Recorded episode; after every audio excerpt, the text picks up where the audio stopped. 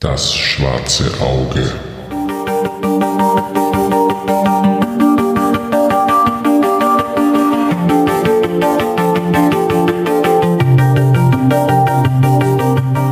Hallo und willkommen zu einer neuen Episode des Drachentöter Podcasts.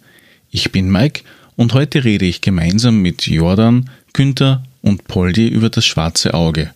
Ein Hinweis zur Aufnahme, diese wurde im Spätsommer 2020 in der HDH, also der Halle der Helden, aufgenommen. So, und los geht's. Heute sind wir wieder mal in der Halle der Helden in Machtrenk. Heute bei mir befindet sich der große Alte, alias der Günther. Hallo. Die Beute. Hallo. Also der Jordan. Hallo. Und wir reden heute über DSA. Zu DSA hat eigentlich jeder von uns eine relativ interessante Beziehung, weil das mittlerweile schon uns sehr lang begleitet. Bei mir war ja das irgendwo Anfang der 80er Jahre. Wenn ich so auf den Spickzettel schaue, 84 ist die erste Edition rausgekommen, muss das 86 gewesen sein, wo ich den ersten Kontakt gehabt habe. Und eines der ersten Abenteuer aus der Nicht-Grundbox bei mir war Verschollen in Alanfa, was für einen jungen Erwachsenen, nennen wir es einmal so, was der ich noch nicht war, eine sehr interessante Erfahrung war. Ja. Wie bist du dazu gekommen, Günther? Ähm, das ist eine lange Geschichte. Ich bin dazu gekommen, weil mein Vater krank geworden ist. Lange Rede, kurzer Sinn. Der hat dadurch nicht die gebuchte Reise nach London antreten können. Stattdessen bin ich mit ihm nach, statt ihm nach London gekommen. Hab da auf die Nacht mir im Kino einen Film angeschaut. Das war Escape from Athena mit Roger Moore. Der Film war belanglos, aber der Trailer, den ich da vorher gesehen habe, das war The Lord of the Rings, der Zeichentrickfilm von Ralph Bakshi. Und das war ein Augenöffner für mich, weil damals hat es von Fantasy eigentlich noch gar nichts gegeben und so weiter. Und das hat einmal mein Interesse für die Fantasy geweckt. Und dann sind eh schon in die 80er Jahre die ganzen Fantasy-Sachen gekommen, von den Filmen wie Conan oder Legende oder Krull. Und es ist immer öfters in die Zeitungen vom Rollenspiel berichtet worden und so weiter. Außerdem sind die einsamen Wolf, die Solo und der Bücher da erschienen, die habe ich mit Begeisterung verschlungen natürlich und äh, habe mich da so langsam an das Thema Rollenspiel herangetastet, habe dann erfahren, da gibt's verschiedene Systeme und habe lange überlegt, mit welchen soll ich denn da einmal anfangen. Midgard war eine engere Wahl, aber indem's in Linz 1988 nur DSA oder die und die im Spielwarengeschäft gehabt haben und DSA mehr Abenteuer da gehabt hat und so weiter, habe ich mich für die SA entschieden und das war dann die Entscheidung, die praktisch äh, mein Leben dermaßen verändert hat und das war äh, die wohl beste Investition in meinem Leben war, weil so viel schöne Spielstunden habe ich mit sonst nichts anderem erlebt. Ist nicht die Halle der Helden auch aufgrund dessen entstanden? Die Halle der Helden ist etwas später entstanden, sieben Jahre später. Also wie ich angefangen habe, war es schwierig, äh, Spieler zu finden. Das ist da so über Gratis-Anzeigezeitschriften entstanden, wie der Korrektanzeiger und so. Da haben sie dann ein paar andere Enthusiasten gemeldet, wie zum Beispiel der Harry Meyer, jetzt Gemeinderat in Machtrenk, oder der Fifi, Lord Fifi, Jugendbetreuer in Machtrenk mittlerweile, die haben auch Spielgruppen gehabt und mit die haben wir sie einmal zusammengeredet, da habe ich einmal gemeistert, dann waren sie so begeistert, dann habe ich öfters gemeistert und nach sieben Jahren hat einmal der Harry Meyer einen Vorschlag gemacht, wir könnten einen Verein gründen und so ist die Halle der Helden entstanden. Das ist schon ein her, ja. Ja, 1984 war das, sprich die Halle der Helden hat vor kurzem das 25. Jubiläum gehabt. Lange Zeit. Kann man nur gratulieren für das, dass es noch immer gibt und wie wir letztens erfahren haben, noch sehr zahlreich gewachsen ist in der Liste. Oh ja. Und die Beute hast du schon vorher kennt, oder? Die Beute habe ich vorher schon kennt. Die habe ich da zu dem Zeitpunkt 1988 schon acht Jahre kennt und sie hat meine Vorliebe für Fantasy und für so Geschichten und Sagen und Legenden da geteilt. Das war ja ein Grund, dass wir da überhaupt uh, so ein gutes Verhältnis von jeher gehabt haben. Das heißt gemeinsame Interessen und die ersten Abenteuer habe ich tatsächlich uh, mit ihr alleine als Charakter gespielt, natürlich adaptiert nicht für Gruppen, sondern für einen Einzelspieler. Habe natürlich auch viele Abenteuer selbst gebastelt für einen Spielleiter und einen Spieler und da war sie ein williges Opfer in der Anfangszeit. Aber es hat ihr anscheinend nicht gefallen, weil sie schwärmt nur immer davon, wenn ich mich recht erinnere. Wie war das für die Bude? Ja, es war eine interessante Erfahrung. Äh, der Gunther hat recht, ich habe eigentlich ein Faible für Sagen- und Märchengeschichten gehabt. Das war der Hauptgrund und darum war die Welt, die Geschichtenwelt optimal für mich. Und die Spülen, ja, am Anfang zu zweit, äh, war nicht so ganz einfach, aber es sind dann mehr Leute geworden und es war eine sehr interessante Zeit. Was ich spannend finde, ist, das, dass ihr euch vorher schon kennt habt, weil ich weiß von einem Pärchen, die mittlerweile verheiratet sind und Kinder haben, die sie über die HDH kennengelernt haben.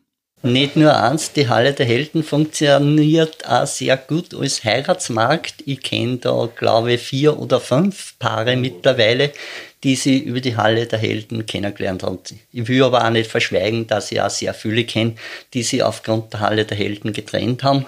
Insbesondere waren da vier Pärchen, mit denen habe ich das Abenteuer als Maßkräfte gespielt und dieses Abenteuer ist ja ein ganz ein eigenes Abenteuer. Nach diesem Abenteuer war keins von den vier Pärchen mehr beisammen. Wobei, das ist ja eigentlich ein Midgard-Abenteuer, wenn man nicht alles täuscht, gell? Ja, das ist richtig, aber ich ähm, tue sehr gern Abenteuer konvertieren in andere Systeme, das ist ja keine Hexerei. Ich habe schon mitgekriegt, dass du das aktuell wieder für DSA spielst oder so. Richtig. Ziemlich jedes System schon geleitet hast. Genau.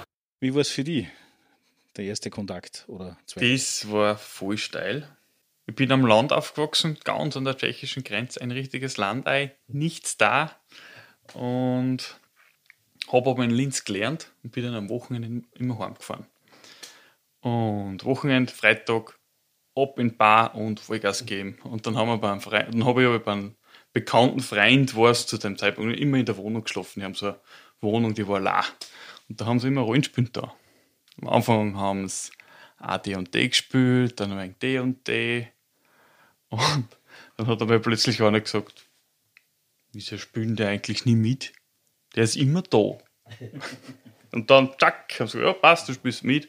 Und dann haben wir äh, DSA eingestiegen, aber die Vierer-Edition. Und wir dann die 4.1er gekommen ist, dann wieder umgestellt. Und so ist der Hit gegangen. Interessant. Ja, bei mir ist es einmal so gewesen, wenn sich irgendwer dafür interessiert hat, habe ich gesagt, ja, nicht zuschauen, mit tun. Sonst hast du nur 10% von der ganzen Freiheit, die du haben konntest. Wenn wer fragt, erklär mir das, wie das ist, sage ich, am gescheiten ist, du kommst, schaust das an oder spielst gleich mit. Das ist das Allerbeste. Na, witzig. Ja, bei mir war das mehr oder weniger ein Schulkolleg von mir. Der war lange Zeit krank, denn wie ich die Schule gewechselt habe, bin ich auf dem Land gekommen. Bin ich dann auf einem leeren Tisch gesessen und der ist dann drei Monate später gefüllt worden und derjenige hat dann das zum Geburtstag gekriegt. Wir haben Anfang Jänner Geburtstag gehabt und dann haben wir nachdem wir das erste Mandel gemacht haben und natürlich das Einstiegsabenteuer gemeistert haben, war es dann so, dass wir dann gleich umgestiegen sind noch verschollen in einen Alpha und das hat seine Mutter geleitet. So ganz durch sind wir dann nicht gekommen, beim zweiten Mal hat dann er geleitet, und, aber wir haben es trotzdem irgendwie dann geschafft oder nicht geschafft, ich weiß es gar nicht mehr. Es ist ja schon ein paar Tage her. Also war recht witzig, ja. Aventurien selber ist ja ein Kontinent auf einem Planeten namens Dere. Und wenn ich mich richtig erinnere, was auch immer wieder in diverse Erzählungen auftaucht, ist, dass sie sich an einem Abends hingesetzt haben und jeder hat irgendein Eck angemalt von irgendeiner Karte und dann ist die Landkarten entstanden, die eigentlich eher sowas wie Nordamerika oder sowas oder Südamerika hat. Und genauso ist dann auch gewesen mit den Städtenamen. Jeder hat dann einfach irgendwas hitüben dürfen, ohne dass das irgendwie passt hätte. Und das ist ja, glaube ich, bis heute ein ziemlicher Kritikpunkt, dass man 100.000 Leute auf zwei Quadratkilometer unterbringen müssen, weil fünf Meter weiter ist ja schon wieder die nächste Stadt. Es gibt ja noch ein paar andere Kontinente, wie Myranor, was ja früher das Güldenland war, wenn man mich richtig erinnert. Dann haben wir noch das Riesland, was ja eigentlich nie publiziert worden ist. Ah, es ist nach wie vor nur ein Fanprojekt. Es so gibt ein Buch drüber, was da Fans gemacht haben. Recht interessant ist mehr so Conan-Style, also mhm. archaische Fantasy, Sword und Sorcery, äh, ja, gibt es auch. Was es auch noch gibt, was eher neu dazugekommen ist, war dann vor ein paar Jahren mal Uturia. Das haben sie dann im Süden dazu geklatscht, damit man ein bisschen einen, einen Abstecher machen kann, weil Güldenland ist ja relativ schwer zu erreichen, hat man gehört. War sehr schwer zu erreichen. Und soll ja angeblich auch der Auftakt gewesen sein für eine der bekanntesten Kampagnen, über die wir dann noch wahrscheinlich noch das eine oder andere Wort verlieren werden. Dann gibt es ja dann noch diverse Globulen. Eine davon war das, was mit Schwertmeister gekommen ist. Das war ja eine Höhlwelt oder so. Wobei man auch Taron wieder neu aufgelegt hat und äh, also wieder bespielen kann. Taron ist so die Welt im Inneren von dem von der Welt Dere und ähm, ist halt recht eine bunte Fantasy mit einer High Fantasy, war eigentlich ausgelegt als Spielwelt für Schwertmeister, was gemacht haben für ähm, DSA-Helden der Stufe 20, weil ja zu dieser Zeit, äh, DSA hat er wahnsinnig eingeschlagen, das ist eh bekannt und da waren im Nu sehr viele Leute auf Stufe 20 und wollten mehr, mehr, mehr. Dann hat man eben schnell die Schwertmeisterbox gemacht, aber so gut angekommen ist das eben auch nicht und ist dann wieder eingeschlafen. Das liegt, glaube ich, aber auch daran, dass man unbedingt diese komischen Runensteine braucht hat, angeblich, die man dann eh nicht braucht hat, das einfach nur dazugeben haben. Weil das bei einem Spiel von Schmidt-Spiele überblieben ist und jetzt hat man da äh, zu den DSA-Macher gesagt, hey, wir haben da so viele Runensteine, könnt ihr die beim nächsten Spiel berücksichtigen und so war das. He-Man ist auch so entstanden. Weil sie haben Figuren von einer anderen Serie übergehabt und haben es dann einfach He-Man draus bastelt und das war's. ja, eine weitere Episode ist, äh, die und die verwendet deswegen sieben so sonderbare Würfel, weil es nur das Set so gegeben hat mit den ganzen Würfeln. Jetzt hat der Gary Geigex schnell einmal erfunden müssen, äh, dass die verschiedenen Würfel für die Schadensorten so. verschieden sind. Ist nicht bestätigt, aber ist auch so ein, ein Urban Legend. Aber vielleicht stimmt es auch so. Okay. das ist echt geil. Nein, das war nicht gut. Also, naja, warum sollte sonst so viele verschiedene Würfel die und die haben? Weil es lässt sich doch mit einem Würfel auch recht schön skalieren. Das. Ja, gut, diese Würfelwahrscheinlichkeit mit einem W4 versus einem W6 braucht man nicht reden. Ja. Eben. Aber es ist schön, dass es solche Würfel gibt. Sind wir froh, dass wir zu einem einseitigen Würfel Würfel sagen dürfen. Genau. ja. Wobei damals war es auch recht spannend, weil äh, in die Grundboxen um mal zurückzuführen von der ersten Box, die war in schwarz und ich habe wirklich nur die erste Scope gesehen mit der entblößten Frau, die ja dann zurückgezogen worden ist und dann einmal neu aufgelegt worden ist mit einer bedeckten Frau. Das Spannende war aber das, es war das erstmalig ein wirklicher W20 in einem Spiel drinnen. Das hat es vorher ja nicht gegeben. Und das war ein schwarzer und ich weiß nicht mehr, drei, bis, drei beige, sechs oder dabei. Genau, ja. drei W6 waren dabei, wenn ich mich erinnere. Ja, genau. Und die einzige Box, die rausgekommen ist, ohne diese Würfeln, sondern mit anderen Würfeln, das war ein roter und ein blauer, wenn man nicht alles täuscht, zehnseitiger in der Havena-Box. Damit du nämlich die Events auswürfeln hast kennen oder so. Mhm. Und das kann man nur erinnern. Aber sonst waren nur immer die EW20 drinnen, ja. Ich glaube, ich habe sogar noch die von, von der ersten Box noch von mir irgendwo anderen liegen. Da habe ich böse Gerichte gehört über die W20, die in die Boxen drinnen waren. haben die nicht da? Ja, nein, genau. Es hat gegeben, die haben immer nur 20 Würfel oder immer nur eins. Ja, ja also diese Fake-Würfel sind dann auch relativ schnell in geworden, also speziell die sechsseitigen, die immer Sechser gewürfelt haben. Anderer Schmäh war zu dem Zeitpunkt auch, man kauft sie transparente Würfel. ja, weil dann kann man am Tisch würfeln und jeder sieht dann Sechser immer wieder. Oder hin und wieder einen Siebener, warum auch immer. aber ja, da hat es ein paar so Schmähs gegeben. Aber ne, wenn man jung ist, muss man ein paar Sachen ausprobieren. Über die Seite ist er dann relativ rasch die Zwarer-Version gekommen, wo man dann auf der einen Seite Helden gehabt hat, die nicht magisch waren und dann eine eigene Magiebox. Die, Göt ah, die Geweihten waren ja dann irgendwann mal separat, glaube ich. Die Geweihten, das war ein eigenes Heft, was da im Zuge nach der zweiten Edition, ich glaube 1989, ist das Heft rausgekommen von den Geweihten. Aber da waren auch nicht alle drinnen, weil ich glaube, im, im, im Nein, von, von der Erstauflage war es ja so, dass nur ein Teil drinnen war für die Geweihten. Genau. Äh, nein, da waren schon alle drinnen, weil da, da waren zum ersten Mal, glaube ich, auch diese Mirakel und die Geweihtenwunder hm. schon drinnen. Aber es hat eh dann drei Jahre später, 1992, mit der dritten Edition, da hat es eh dann diese eine Box gegeben mit Göttermagier und Geweihte. Da waren dann die Geweihten wirklich ganz vollständig erfasst. Ich muss fairerweise sagen, die, die SA3 habe ich nur, glaube ich, drei Spielabende lang mitgekriegt, bei einer Kampagne, wo ich kurz dabei war. Ich habe die Dreier im Prinzip eigentlich so gut wie verschlafen. Na, die Dreier haben wir eigentlich äh, sehr oft gespielt, weil das war gerade zu diesem Zeitpunkt, wo eben die Halle der Helden gegründet worden ist, wo ich sehr viel mit dem Fifi und mit dieser Spielgruppe gespielt habe, wo äh, so viele neue Leute dazugekommen sind, weil wie der Verein einmal äh, bestanden ist, hat sich durch Mundpropaganda das alles äh, sehr angehäuft an Mitgliedern und äh, sehr viel ist eben da das auch gespielt worden, weil das war halt unser Stammsystem. Ich habe natürlich äh, neben DSA auch öfters Meers, das Mittelerde-Rollenspiel und Sturmbringer und Cthulhu auch gespielt, aber die meisten, die dazugekommen sind, äh, waren eben von DSA das von da dazugekommen sind oder zumindest das schon kennt haben, aber auch einige, die was von die und die gekommen sind oder von eh die und die halt und ja, das war dann schon eine eigene Gruppen, kann man sagen. Gerade mit dem Dreier haben sie sehr viel verändert. Kann man erinnern, beim Ansa haben wir im Basisgrundspiel keine Talente gehabt, haben wir nur die Attribute gehabt finde ich immer noch eine der besten Regelsysteme, wenn ich irgendeinen Neuling hinzubringe, wie wir nach fünf Minuten haben einen Charakter und kann mit dem spielen, ohne dass wir irgendwas brauchen.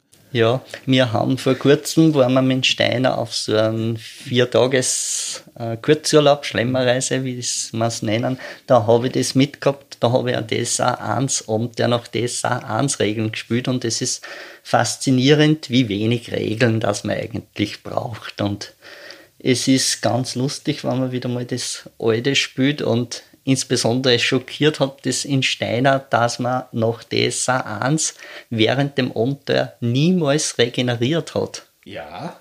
Das war schon heftig. Ja, da hat er gesagt, wie gibt es sowas? Das war witzig, ja, weil das war einer der Punkte, die äh, man ziemlich schnell angeschafft hat, im Endeffekt mit zwei, glaube ich, war das dann schon. Mhm. Und was aber auch relativ interessant war, war der meisterliche Schlag. Weil ich glaube nämlich, der, der Anser und damals nur der Anser, glaube ich, war der, der meisterliche Schlag, der dann beim Zwarer sich leicht verändert hat mit der Schadenshöhe und glaube ich dann auch parierbar war. Das war, glaube ich, so ziemlich der große Unterschied vom Anser. Weil beim Anser hast du einen Anser gewürfelt und du hast einfach zugehauen und getroffen und das war's. Da hat es keine Diskussion gegeben. Unvorstellbar heutzutage bei diversen Systemen. Weil somit war es ja auch möglich, dass er theoretisch eine kleine Fliege einen Riesen umgehauen hat. Die Wahrscheinlichkeit ist relativ gering, bei 5%, wie wir mittlerweile wissen, alle. Aber ja. Aber zudem gibt es einen Spielleiter, dass er gewisse Schwächen vom Spiel ausgleicht. genau.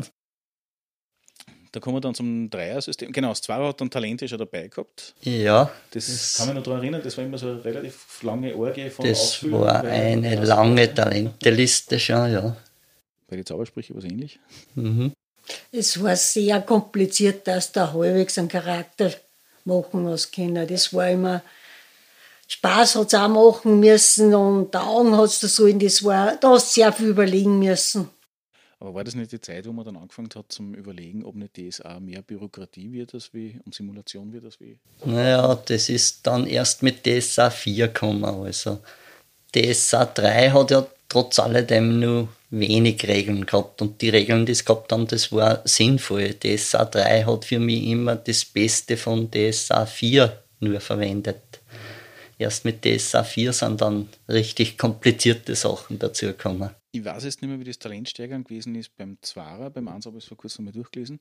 Beim Dreier war es ja, glaube ich, mit den Würfeln, gell? Das mit 2 bis 6 gewürfelt und dann mit 3 bis 6, wenn du irgendwas drüber gekommen bist. Über ich glaube schon, und man hat eine gewisse Anzahl von Versuchen gehabt. Ich glaube, 20 für profane Talente und 10 oder 20 für magische Zauber. Es war nur recht zufallsbasiert auch. Wie bei Cthulhu. Hast kein Hackerl, kannst nicht steigern. Genau. Ja, witzig. Und beim Vierer war das, wie hat sich das dann anders angefühlt als wie das 4-1er dann? Oder war da nur die Basis anders im Sinne von, ich kann mich erinnern, beim 4-1er hat es ja dann auch zwei, drei Auflagen gegeben in Wahrheit. Beim ersten äh, Birchel war es so, dass du keine startnegativen Eigenschaften gehabt hast, die da vorgeschrieben worden sind. Nachher, äh, am Anfang hast du es gehabt, nachher hast du nicht gehabt, sowas.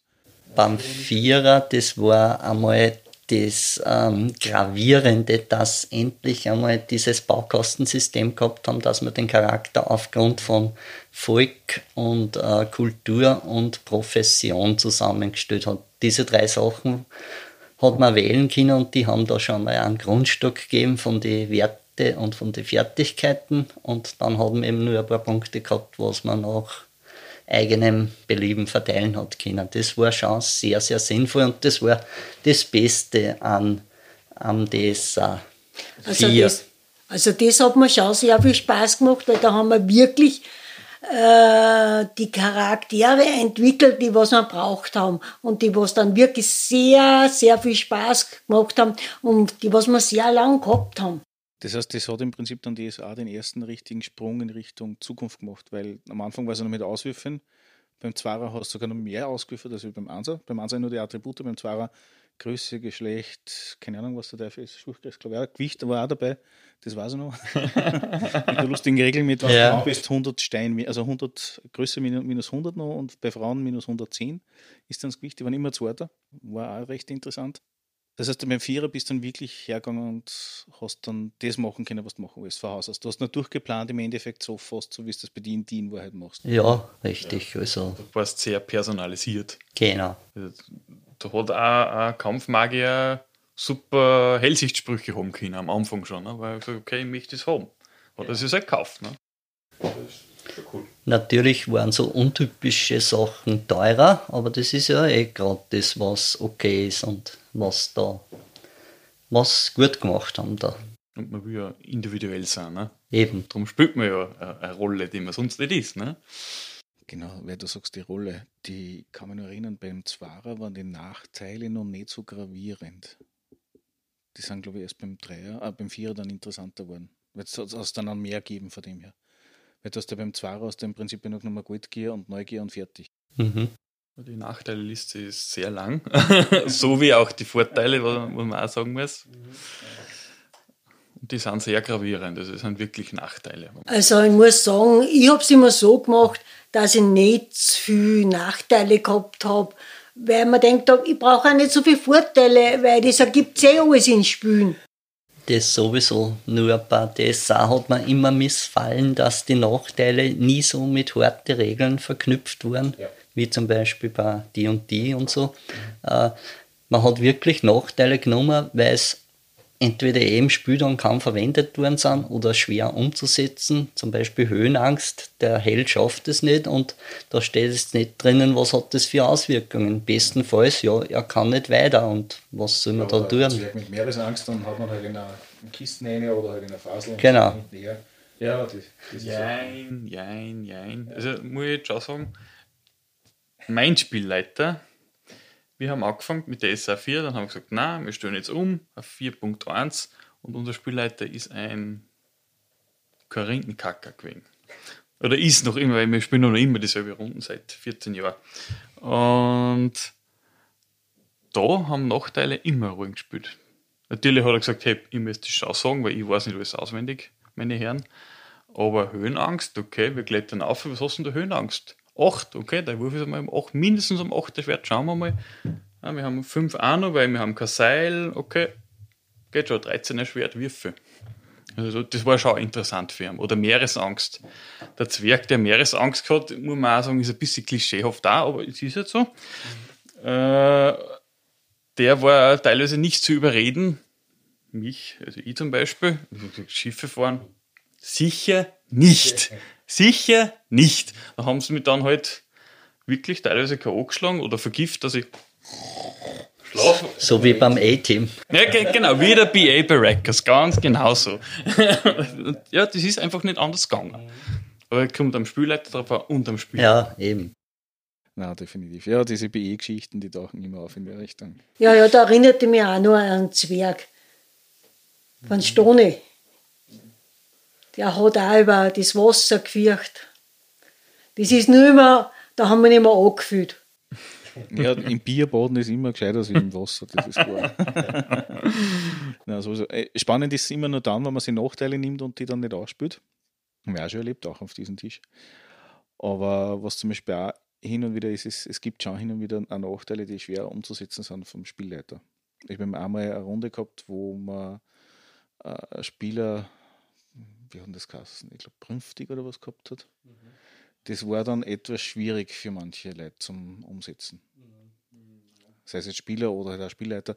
Es ist ein schwieriges Thema. Es hat zu dem Charakter passt, vom Konzept her.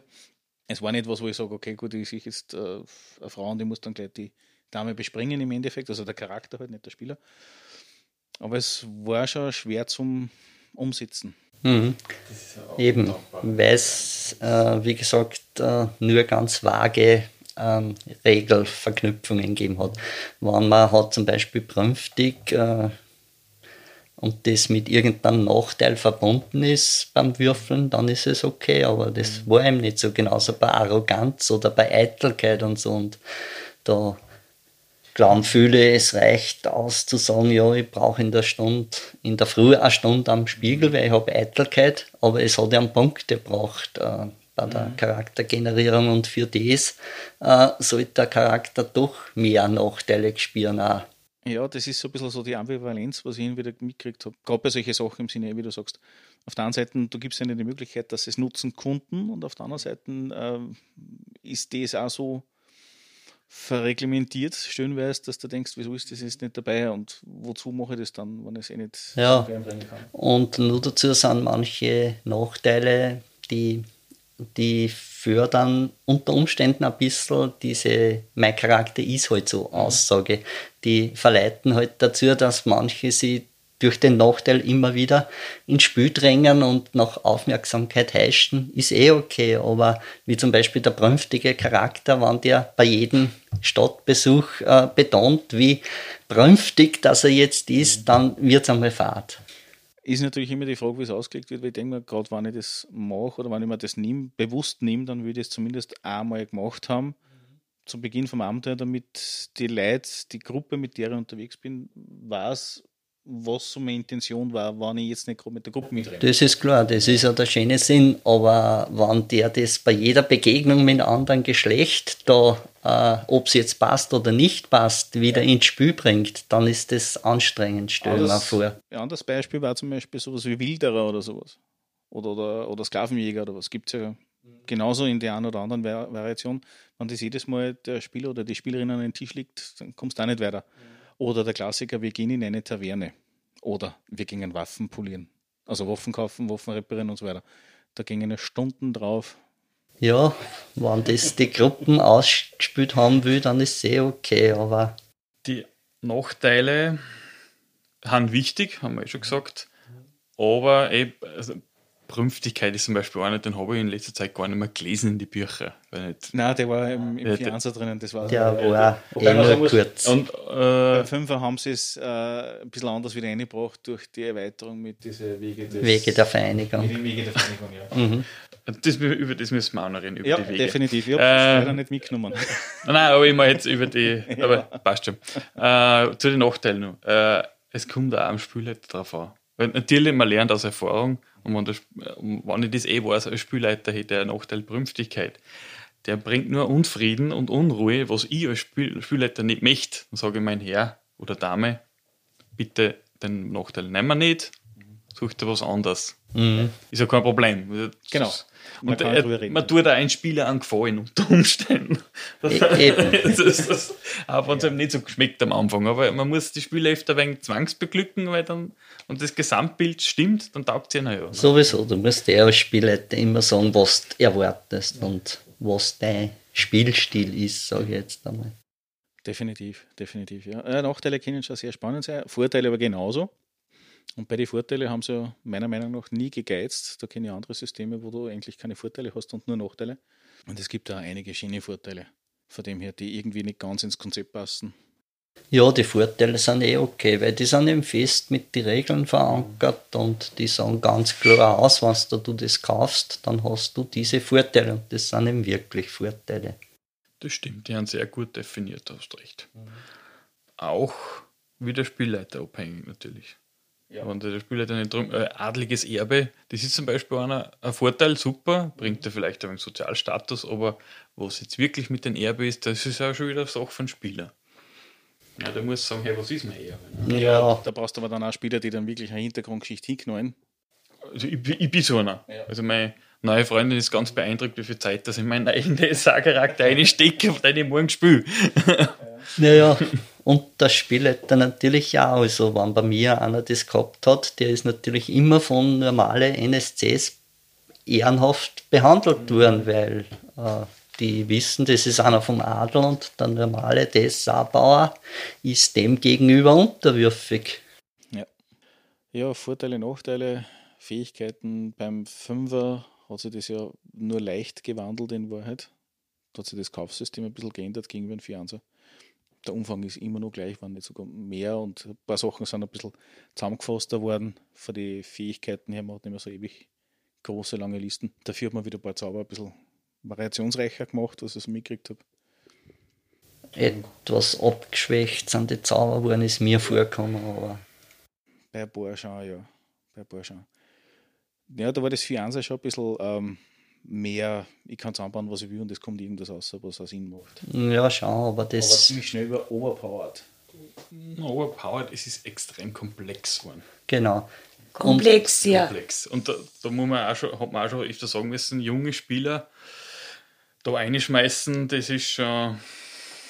Ja. Da muss man, braucht man einige Abende, mit denen das, das muss man lernen. Das ist wie eine neue Schrift, die man lernt teilweise. Wobei ich sagen muss, also gerade für junge Spieler war das 4 ja äh, nicht nur wegen der Komplexität äh, sehr eigenartig, sondern auch das Basisregelwerk, Buch, was für das 4 ausgebracht haben, das war ja ein Griff ins Klo. Und das finde ich nicht einmal, weil ähm, ich bin nach wie vor ein Freund von so Einsteigerboxen oder Einsteigersystemen. Das und das sowieso. Aber das- es war nicht, es, es war zu weit weg vom 4 dann richtig. ja, schon. Das, das meine ich. Das, das stimmt, ja. Also das, gemacht, ja. das ist eh viel kritisiert worden, dieses Grundbuch, das Basiswerk von 4. Null war das, ja. Ich bin auch ein großer Fan von, von Einsteigerboxen und gerade wenn es auch passt mit, wenn ich wirklich hergehen kann und sage, okay, ich schnuffe das rein und ich kann mit dem Wissen, was ich mir da angeeignet habe, weiterspielen. Mhm. Und du hast recht, äh, also DSA 4.1 habe ich kein empfehlen können zum Einsteigen. Wir machen ja immer die Ferienpassaktionen für die Machtrenker Schüler und wenn da die Eltern fragen oder auch die Kinder, mit was äh, soll ich anfangen, habe ich in der letzten Zeit, in der DSA 4 Zeit, äh, DSA nicht empfehlen können, weil ganz einfach du kommst da nicht rein als Neuling. Da gibt es bessere Systeme und die besseren Systeme haben alle schöne Einsteigerboxen. Pathfinder ist vorbildlich, Splittermond ist sehr gut gemacht.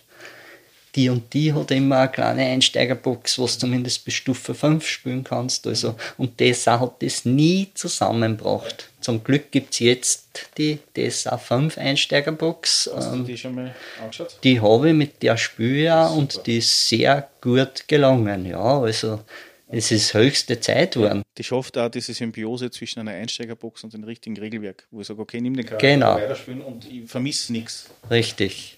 Ich finde die, die Qualität der Abenteuer relativ gut und Ja, ja, sowieso. So hier ist nicht Kleine Kampagne sogar. Also ich habe es sehr schön gefunden und es war sehr gut zum Spielen. Also da haben wir so eine kleine Gruppen gehabt, da haben wir einige Abenteuer gespielt. Das ist, hat wunderbar funktioniert. Und wir haben da jetzt eine Pause gehabt für das auch und es hat mir dann wieder recht Spaß gemacht. Es war völlig unkompliziert zum Einsteigen wieder und äh, die Charaktere sind recht schnell gemacht gewesen. Also das hat alles passt. Und eigentlich finde ich für die Jungen ideal. Ja, das Wichtige für mich, an, an, also das, was ich an einer, an einer Einsteigerbox erwarte, ist, das, ich mache es auf, ich lese mir es durch und ich kann nach 10 Minuten schon was anfangen damit. Und die Charaktere, die dabei sind, die sollten für sich sprechen und nicht irgendwelche namenlose irgendwas sein. Kurz, ob ich den Namen austausche oder nicht, oder das Geschlecht ist egal, aber sie müssen von sich aus unterscheidbar sein, richtig. Und das schafft die neue Box relativ gut. Ich glaube, es gibt jetzt gerade einen neuen Flag auch von der Box oder Erweiterung oder irgendwie sowas. Aha, weiß ich noch nicht. Aber mit anderen Charaktere. Ich glaube, das ist so Add-on, so eine Box oder so. Irgendwas war da. Ein Abenteuer haben wir gekauft von DSA 5. Das, äh, wie heißt das? Klinge danach nicht. Na, wo der, der Stern auf Arivor knallt. Das fällt mir jetzt gerade aha, ich weiß, welches das du Das meinst. gefällt mir ganz gut. Das habe ich nicht. Ich habe wenig DSA 5 Abenteuer gekauft, vielleicht zwei, drei. Unter anderem Offenbarung des Himmels. Und da sieht man, wo DSA 5 ähm, den Schwerpunkt setzt. Das ist so eine Art ländliches Abenteuer. Man kann es auch als Heimatfilmabenteuer bezeichnen, weil das ist so ein Dorf im Gebirge mit Schäferin und so weiter. Und natürlich gibt es Abenteuer zu erleben, aber das zeigt schon den Unterschied zu die und die zum Beispiel, wo es da gleich immer wieder um Mächtiges geht und so weiter, sondern die Bodenständigkeit vom DSA, das ist meiner Meinung nach ja ein Vorteil und kein Nachteil. Ja, ich habe früher auch in der Zwarer-Zeit relativ viel Einser-Abenteuer im Prinzip gespielt. Und das, was für mich damals immer so prägnant war, sie waren, eh wie du sagst, eher bodenständig und haben trotzdem immer einen Gegner gehabt, wo du sagst, okay, gut, den kannst du als Gruppen besiegen. Aber es ist nicht so, dass du sagst, okay, gut, du trittst es gegen einen Gott oder Halbgott an und den musst du umhauen, damit du wieder weiterkommst. Das ist bei D&D eigentlich ja sehr oft mhm. vermittelt wird, von dem her, oder vermittelt worden ist damals. Eine Kampagne gibt es, da haben wir schon kräftigen halt gehabt, aber... Das ist wieder anders. Wie gesagt, das ist eine Kampagne, ich rede das für Einzelabend. ja, das stimmt, ja, grundsätzlich. Und, äh, das ist meistens Dreier zum Beispiel habe ich meines Wissens noch kein Abenteuer gekauft, gespielt oder ähnliches. Ein paar Vierer habe ich dann wieder gehabt unabhängig ist für die Kampagnen. Und bei den Fünfer habe ich mal geschaut, zwei, drei, na bei den Vierer habe ich ein paar genommen, ja. Und ich muss sagen, es hat sich der Stil auch massiv verändert. Und die Fünfer-Abenteuer sind meiner Meinung nach lesbarer und logischer geworden. Ja. Und sie leiten die mehr an, dass du das korrekt machen kannst. Genau, weil das war auch ein Grund, warum ich eine lange Pause gemacht habe von DSA. Die DSA 4 Abenteuer oder die 4 Ansa, das waren dermaßen textlastig und so viel Geschwafel dabei. Und äh, DSA 5 beschränkt sich wieder mehr auf das Wesentliche und ist um ein Haus aus Spielleiter freundlicher aufgebaut als diese ganzen Abenteuer da so äh, von der Nummer 100 bis 150 zu dieser Zeit, wie das war hast vorhin äh, das äh, in Heimatfilm äh, gesagt hast, das gefällt mir bei der SA. Also was für, für die Menschen, die komplexe Spiele mögen, das ist cool bei der SA, wenn man geweiht ist, Adlige, das habe ich vorhin gesagt, dann gibt es da Regeln, wie sich die Personen dir gegenüber verhalten. Und äh, heute habe ich auch mit, oder gestern habe ich mit einem Freund geredet, weil eine Situation daherkommt, dass einer von der Gruppen, die jetzt spielen, macht eine Reise von eins Reich ins nächste was da passiert, Grenzübertritt, was da mit ihm passiert, was da nicht zum da haben. Das sind alles coole Sachen, die man da ausfüttern kann und machen kann, was, was man bei der zum Beispiel nicht hat. Da gibt es keine Grenzregeln oder so, ja. unbedingt.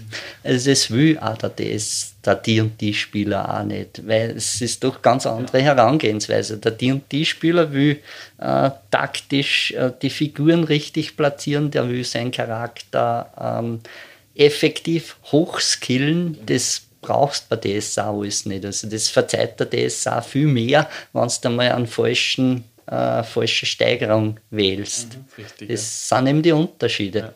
Ich glaube aber auch, das kommt irgendwie, wenn man sich anschaut, die ganzen äh, Entwicklungen in Amerika drüben, du hast Aufmerksamkeitsspanne, die sehr, sehr, sehr, sehr, sehr, sehr gering geworden ist mittlerweile. Und du spielst da mehr szenisch. Also du knallst in die Szene, mhm. hast den Gegner und dann hast du da kurz einen Introtext fürs nächste und dann knallst du wieder den nächsten Gegner nieder. Ja, das war bei die und die 4 sehr stark. Das war ein mehr Computerspiel angelehnt. Mhm. Mit die und die 5 ist wieder besser geworden. Ähm, da hat man schon mehr Heldenhintergrund wieder, weil auch jeder so kleine Besonderheiten kriegt. Halt. Es ist ja freier vom Steigern her. Richtig, ja. Es kann ja wieder jeder machen, was er will und er ist nicht gezwungen, den Pfad zu machen. Genau. Das war das, was mich ein bisschen irritiert hat, immer bei D&D mit, wenn ich meinen Mandel mache, muss ich bis zum letzten Level durchplanen, aber wenn ich weiß, ich spiele drei oben und dann ist es vorbei. Aber hauptsächlich habe ich nur durchgeplant. Ja, ja, das ist aber Pathfinder sehr ausgeprägt. Mhm. Wie schaut eigentlich die Welt für Aventurien jetzt in Summe aus? Wenn wir es da mal so durchgehen, wenn wir gesagt haben, Grenzübertritte und ähnliches? Ähm, wie schaut das aus? Sie ist sehr durchdefiniert oft. Jedoch, wenn man jetzt so Wald- und Wiesenabenteuer oder in die Berge unterwegs ist, dann kann der Spielleiter schon viel tun. Da, und es gibt da viele Sachen, ich weiß nicht, ob es im 5 jetzt so ist, aber im 4 also die Feenwelten und so. Da, das mengen die Spieler zwar meistens nicht, weil es recht verkehrt sind, die Welten, aber da kann man so ein wenig segieren. und äh, Grenzübertritte. Es gibt Organisationen, die super durchdefiniert sind, wo sie auch die Spieler gerne einfügen, wenn man sie lässt. Oder zum Beispiel haben wir einen aventurischen Boden genommen, haben ihn umgeschrieben und haben halt einen, einen Namen für einen Spieler eingefügt und sozusagen hat der sozusagen das erreicht. Das war ganz, ganz super. Jetzt muss man kurz dazu sagen, was der aventurische Bote ist. Das ist halt die Zeitung, herausgegeben vom KGA, vom Kaiserlichen Information, äh, genau, Kaiserlich Gerätische Informationsagentur, ja, Agentur. die da den schreibt und wird halt an die Spielerschaft ausgesendet sozusagen. Ist, glaube ich, das erste Mal rausgekommen, irgendwas schon mit einer Hansa, ziemlich am Anfang. Ja, ziemlich Das finde ich auch cool. Ansatz. Ja, das ist cooles Gimmick. Ich glaube, damals ja eigentlich in erster Linie das, wie schafft man sich eine Fanbase und wie kann man Spieler miteinander vermitteln. Ich glaube, das war so. die- Ganz genau. Das ist ja auch einer der Vorteile von DSA, der was damals so viele Spieler braucht hat. DSA hat von Anfang an gleich die Fans eingebunden, hat das gefördert, dass DSA-Clubs gegründet worden sind, hat Leute äh, dazu angeregt, dass selbst Sachen machen, Fanzines und so weiter. Das hat im Nu eine riesige Fanbasis geschaffen. Und das haben sie lang gemacht. Also das ist bis in die Zeiten von Thomas Römer gegangen. Das, wer was äh, schreiben wollte für DSA und wer gut war, der ist dann auch bald ins offizielle Team aufgenommen worden. Das, das haben sie immer recht gut gemacht, ja.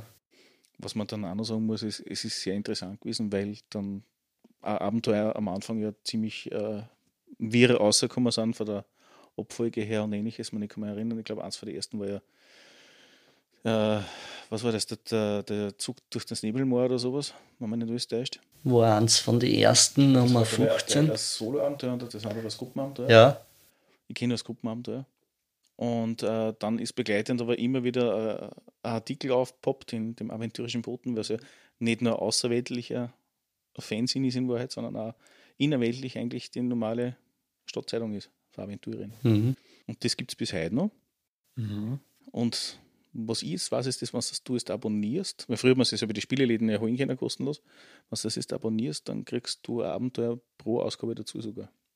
ja. In jedem aventurischen Boten ist so ein kleines Abenteuer, nennt sich Heldenwerk. So ein kleine Kurzabenteuer. Ähm, Qualität wie immer schwankend. Es sind sehr schöne dabei, habe ich gesehen. Es sind auch dabei, die werde ich nie spielen. Ja gut, das mit nicht spielen ist bei der Fülle ein Abenteuer, das mittlerweile offiziell gibt, ja kein Thema. Eben, ja. Na, aber es sind schon gute dabei. Ich kann mich noch erinnern, äh, ich habe es da ehrlich bei den bunten auskommen, das war so mit DSA 4 Zeiten umeinander. Da waren auch Regelerweiterungen drinnen, unter anderem auch der berühmt-berüchtigte Kettenhemd-Bikini. ich weiß jetzt nicht, ob ich das da habe mit dem Ding drinnen, aber es ist jetzt im offiziellen Fünfer-Regelwerk drinnen. Und zwar, wenn du den auch hast als Frau und du hast, was ist das, schönes, An äh, schönes Aussehen oder irgend sowas, dann hat der Gegenüber, wenn er Mandal war, er muss nicht einmal die Sexualität gehabt haben, also wirklich Mandal war, dann hat der Probe ablegen dürfen, sonst hat er die einfach schlechter getroffen, unabhängig vom nicht einen Rüstungsschutz. Obwohl, äh, wenn man jetzt Ist Rüstung vermutlich aus an Schwachsinn rausgekommen wie die Wege und so weiter. Ja. Ja, wenn wir jetzt Rüstungsschutz, da haben wir jetzt wieder in der Komplexität. Ähm, unser Korinthenkacker-Spielleiter sagt, nein, nein, wir spielen immer nur Expertenvarianten. Trefferzonen. Genau, Trefferzonen, Kettenbikini ist das sehr ungünstig, Ja, weil ja aber noch gut ausschaut. Ja. Aber die, und ich muss, das gefällt uns auch immer gut. Die Trefferzonen bringen auch eine coole Tiefe nur eine, weil, okay, man wirft an, trifft den Oberarm, ja, dann trifft man den Arm. Das ist auch ein wenig Zufall auch dabei. Bist der cooler heute. Apropos Korun- Korinthenkacker, äh, ich spiele nicht mit Ausdauerregeln, habe nie mit Ausdauerregeln gespielt, weil die sind eigentlich äh, zu vieles Guten. Ich kenne auch niemanden, der mit den Ausdauerregeln spielt, außer ich habe gerade vernommen, euer Spielleiter, das würde mich nicht Auch eher wundern. weniger Spiel leiten tut. Ich habe das schon erlebt, ja. Du glaubst nicht, wie schnell dass ein Kampf vorbei ist, bevor er angefangen hat. Nein, wir spielen weder mit Trefferzonen, Ausdauerregeln, noch mit diesen Distanzklassen. Nein, das Tanzklassen wir auf. Das Das war mir habe ich alles auslassen. Wir haben festgestellt, wenn man das auslässt, das wird dann äh, viel schöner geschichtenmäßig. Und äh, das war der Vorteil bei mir, aber das auch. Wir haben so wunderbare Geschichten erlebt, äh, von denen reden wir heute noch, aber wenn es 20 Jahre vorbei ist. Das war intensives Rollenspielen. So schönes Das kannst du gar nicht einmal- Ja, aber ich glaube, das ist dann einmal wieder so das Thema, äh, was ja sehr viel bemängeln im Sinne von, wenn man es nicht zu leicht macht, dann ist es fad, wenn man es nicht schwer macht, dann interessiert es relativ schnell nicht mehr. Und da den Mittelweg finden für jede Gruppe ist halt relativ interessant und für den Spieler extrem herausfordernd und schwierig. Weil ich habe zum Beispiel Gruppen schon erlebt, wo ich sage, okay, wenn ich da jetzt Distanzklasse Nummer hätte, waren wir die aufgestanden und gegangen. Weil das einfach einen Kampf mal 10 macht Ja. im Endeffekt. Trefferzonen sind noch lustig, das ist überhaupt kein Thema, das würfelt man mit, das ist okay. Aber Australien. Oder wie es beim DSA 4 ist, wie war das mit vier verschiedenen Fallschäden? Ich kann mich noch erinnern an eine Szene, wo man, ich das erste Mal bei einem Spieler war, wir sind da hingekommen zu einem Brunnen, der eine Spieler ist runtergegangen, hat seine Kletternprobe verhaut, nachdem seine Lebenspartnerin, damals noch seine Lebenspartnerin, jetzige Ehefrau, äh, die Probe versabelt hat zum Zusammenbinden vom Seil und er ist dann im Prinzip gestorben. Nach fünf Minuten Spielen. Ja, Würfelpech. Ja, eben Würfelbecher und Höhen sind eben Höhen. Also es sind natürlich auch diese Momente, die sie dann einbringen. Deppert ist halt dann, wenn du ein G7 oder was nimmst, wo du halt doch einige Jahrzehnte unter Umständen da bist und dann halt wegen am Schatz drauf gehst. ja, nein. Ja. Das passiert nicht. Aber Aventurien hat ja relativ viel zum Bieten. Wir haben ja im Norden äh, Gegenden, die sehr vom Eis bedeckt sind, Ja, bis hin zum Süden mit tropische Regenwälder, Wüsten und was weiß ich was. man kann sich sehr gut vorstellen wie unsere Welt. Ne? Norden Eis, Süden heiß. Ja, sie haben versucht, alles einzubinden, was irgendwie die weltliche Welt hergibt. wie jede Spielwelt eigentlich, wie jede Fantasy-Spielwelt. Der einzige Fehler, halt, der eh oft schon genannt worden ist, ist, ähm, dass sie es viel zu klar gemacht haben, weil das entspricht ungefähr Europa der Größe. Aber 300 Kilometer das, Durchschnitt. das hat man damals noch nicht gewusst, wie sich das entwickelt. Also die Landkarten hat man halt gemacht, weil man eine braucht hat, aber dass das solche Ausmaße dann annimmt, das DSA und dass die Welt dermaßen zu klar wird, das Ich hätte man irgendwann nicht gewusst. gehabt, mit dem Wechsel zum Vierer oder halt dann vom Vierer zum Fünfer, dass sie dann einfach das aufblasen und sagen, okay, Ja. was jetzt um die 300 mal 10 oder was, was sie ja dann nicht gemacht haben, weil sonst würden ja so Sachen wie der äh, Geografiker Aventurica, der mit den vier Ans rausgekommen ist, eine wirklich gute Publikation, mittlerweile eh nicht mehr nutzbar, wenn du Fünfer spielst oder so, weil es ja so viel verändert hat. Das haben sie nicht gemacht, leider. Das war. Es ist nur dieselbe Distanz. Oder sie haben gar nichts draufstehen. Doch, doch.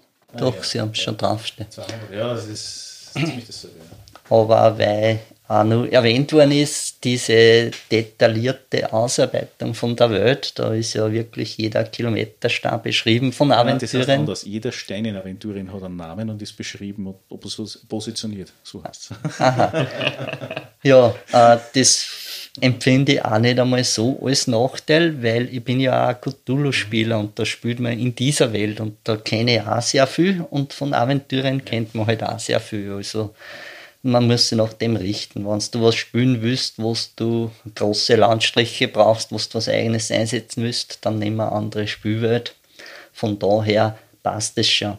Und das ist ja auch ein Vorteil, weil du kannst mit Leuten reden und die wissen da alles in Gareth, was da gibt. Die wissen, dass die wissen die wichtigen NSTs und so weiter. Das, das ist wirklich so eine Spielwelt mittlerweile, wo sich jeder so gut zurechtfindet und wo man Ja, es ist im Prinzip sowas wie das WoW seiner Zeit, von dem her.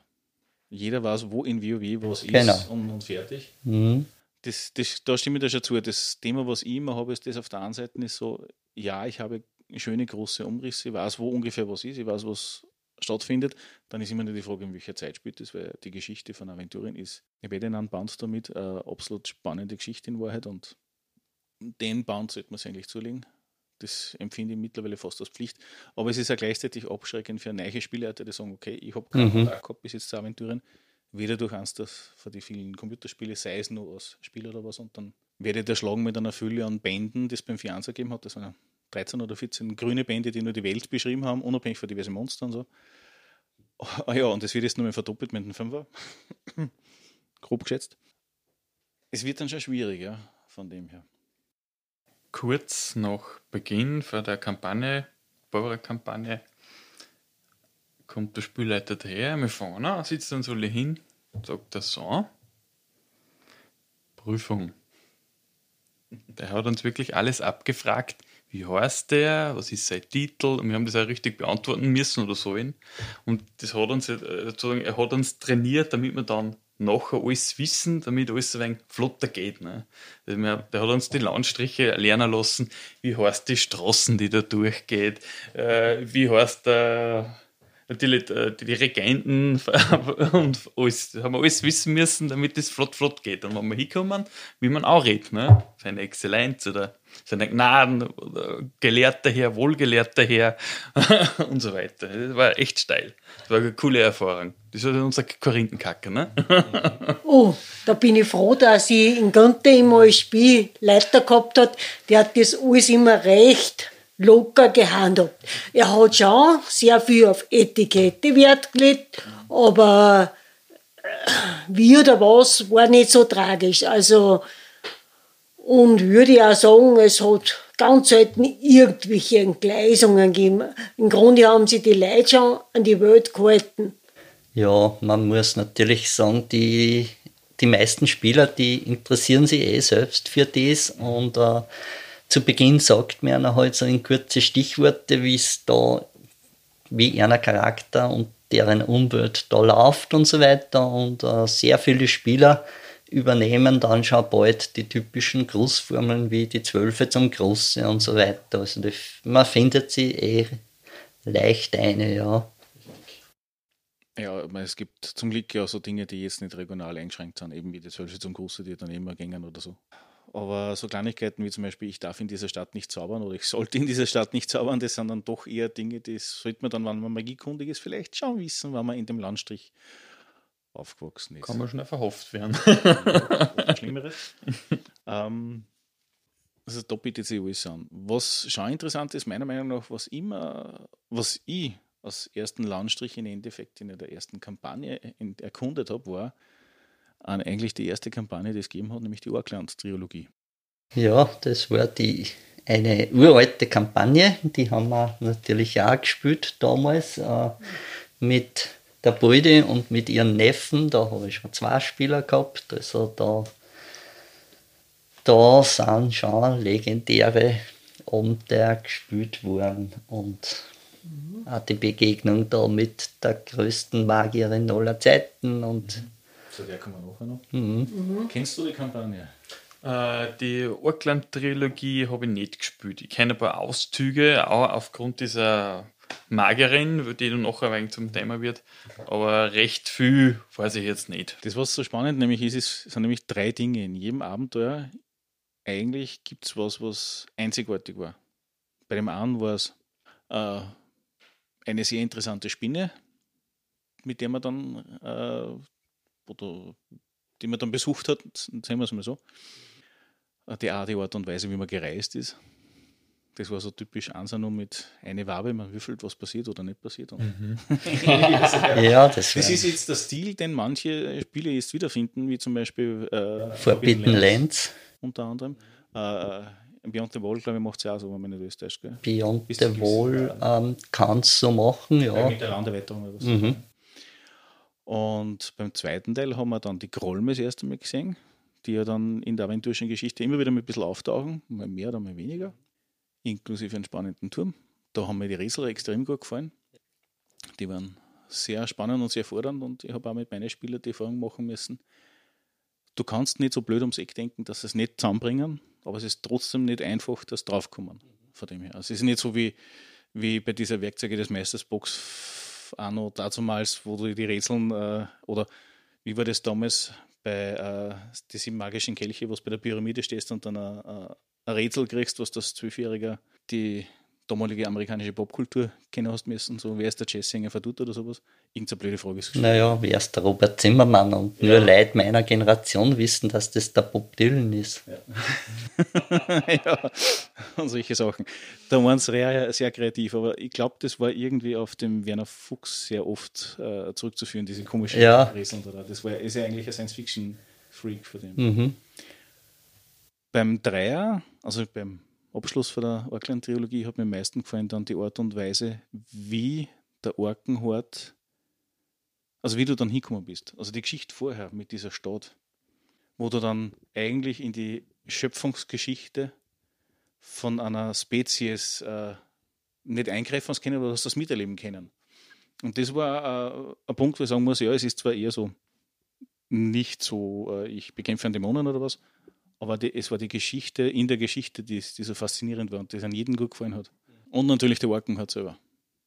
Da kann man gar nicht genug spoilern. ich muss nicht überlachen, wenn ich mit Orkenhut, meine Fuhrfrau, die ja. hat ja äh, sie hat zwar nicht den Urkenhort gefunden, aber alle haben geglaubt, dass sie ihn gefunden hat.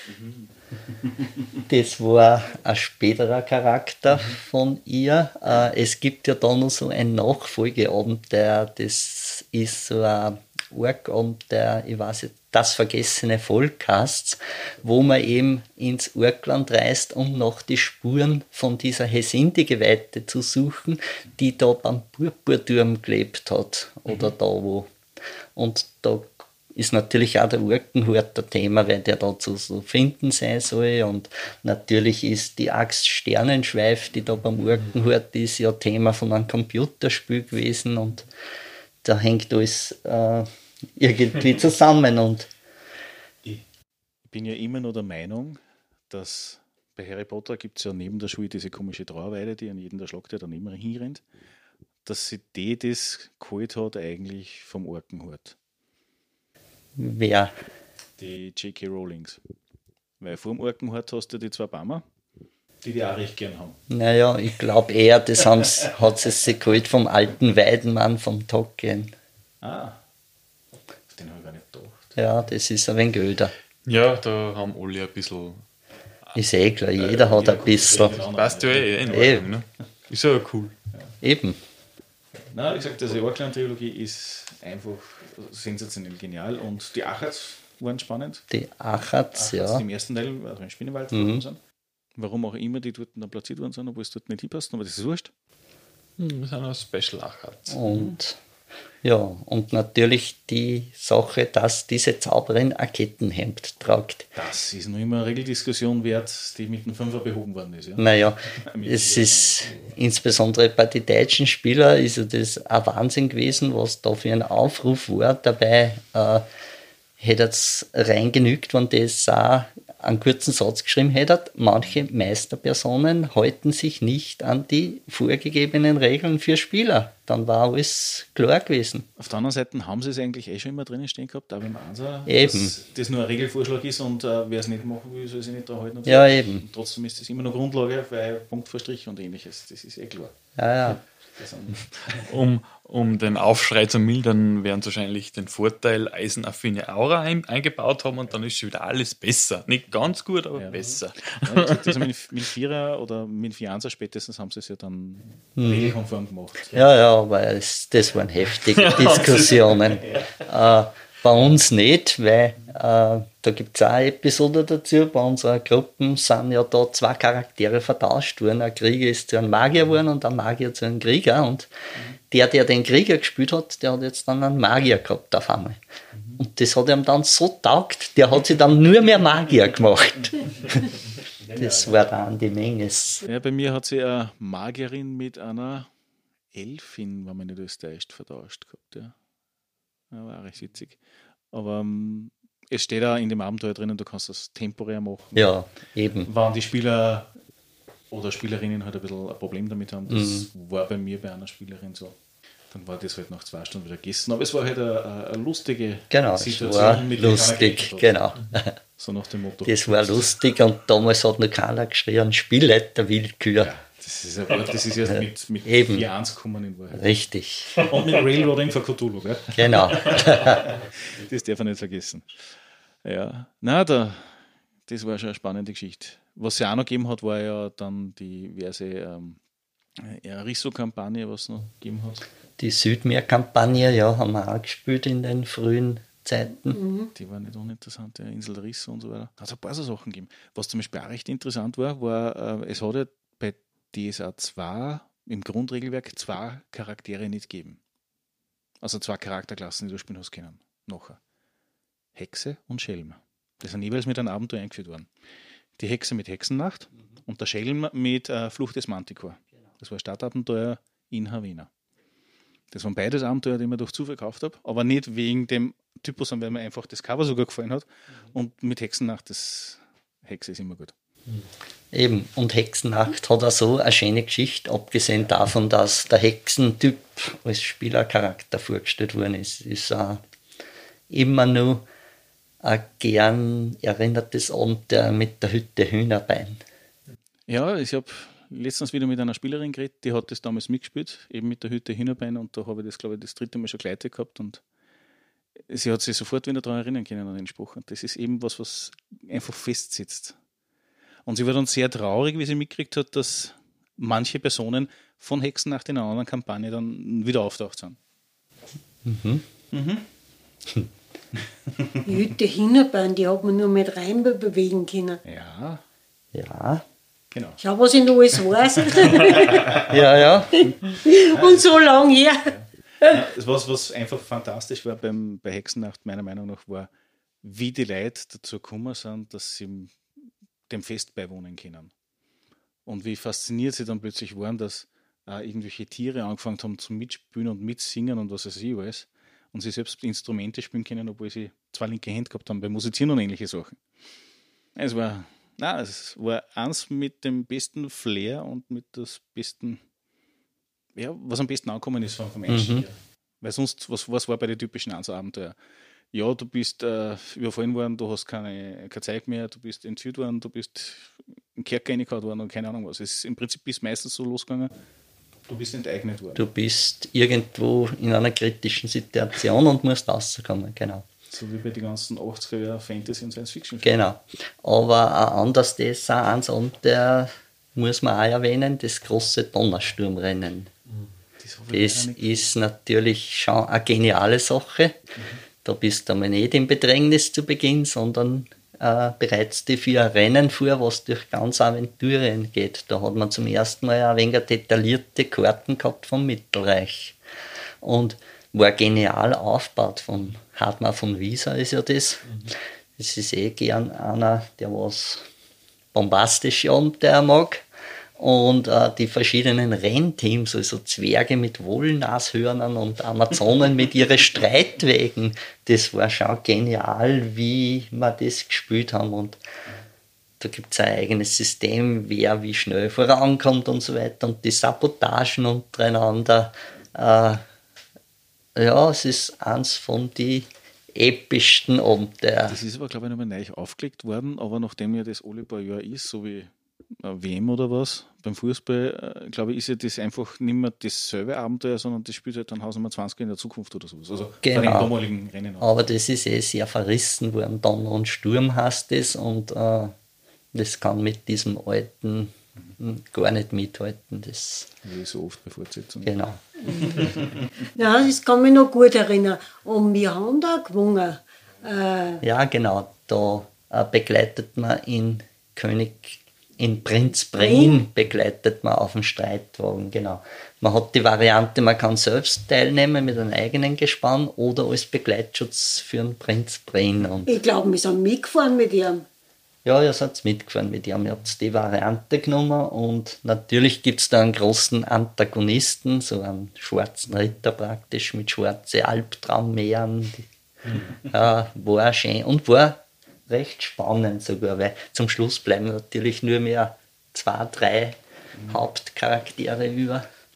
Die Dame mit dem nicht Kettenhemd Bikini, aber mit dem Captainhemd, wie ist das immer Altamerlein, Madame Tamerlein. Tamerlein, genau, das graue Reblein, hat ja auch in unmittelbarer Nähe in Havana am Turm. einen Turm. Ich weiß es nicht, in der äh, versunkenen Stadt oder nicht. Zumindest in der alten Auflage, ich weiß nicht, wie es in der neuen Auflage von der Havana Box ist. In der alten ist in der versunkenen Stadt. In der Neichen ist auch und sogar in dem Die schwarze Katze, wo man Katzen in Aventurien spielt, gibt es ein nettes Abenteuer, wo die Katzen Nahemas Turm erkunden. Mhm. Okay. Ja, das ist, ich habe mir DSK noch nicht angeschaut. Ist auch eine sehr nette Variante, hat mir sehr gefallen. Ich habe mir auch das Cthulhu noch nicht angeschaut. Ich habe es zwar auf der Platten liegen, weil sie es einmal kostenfrei verteilt haben.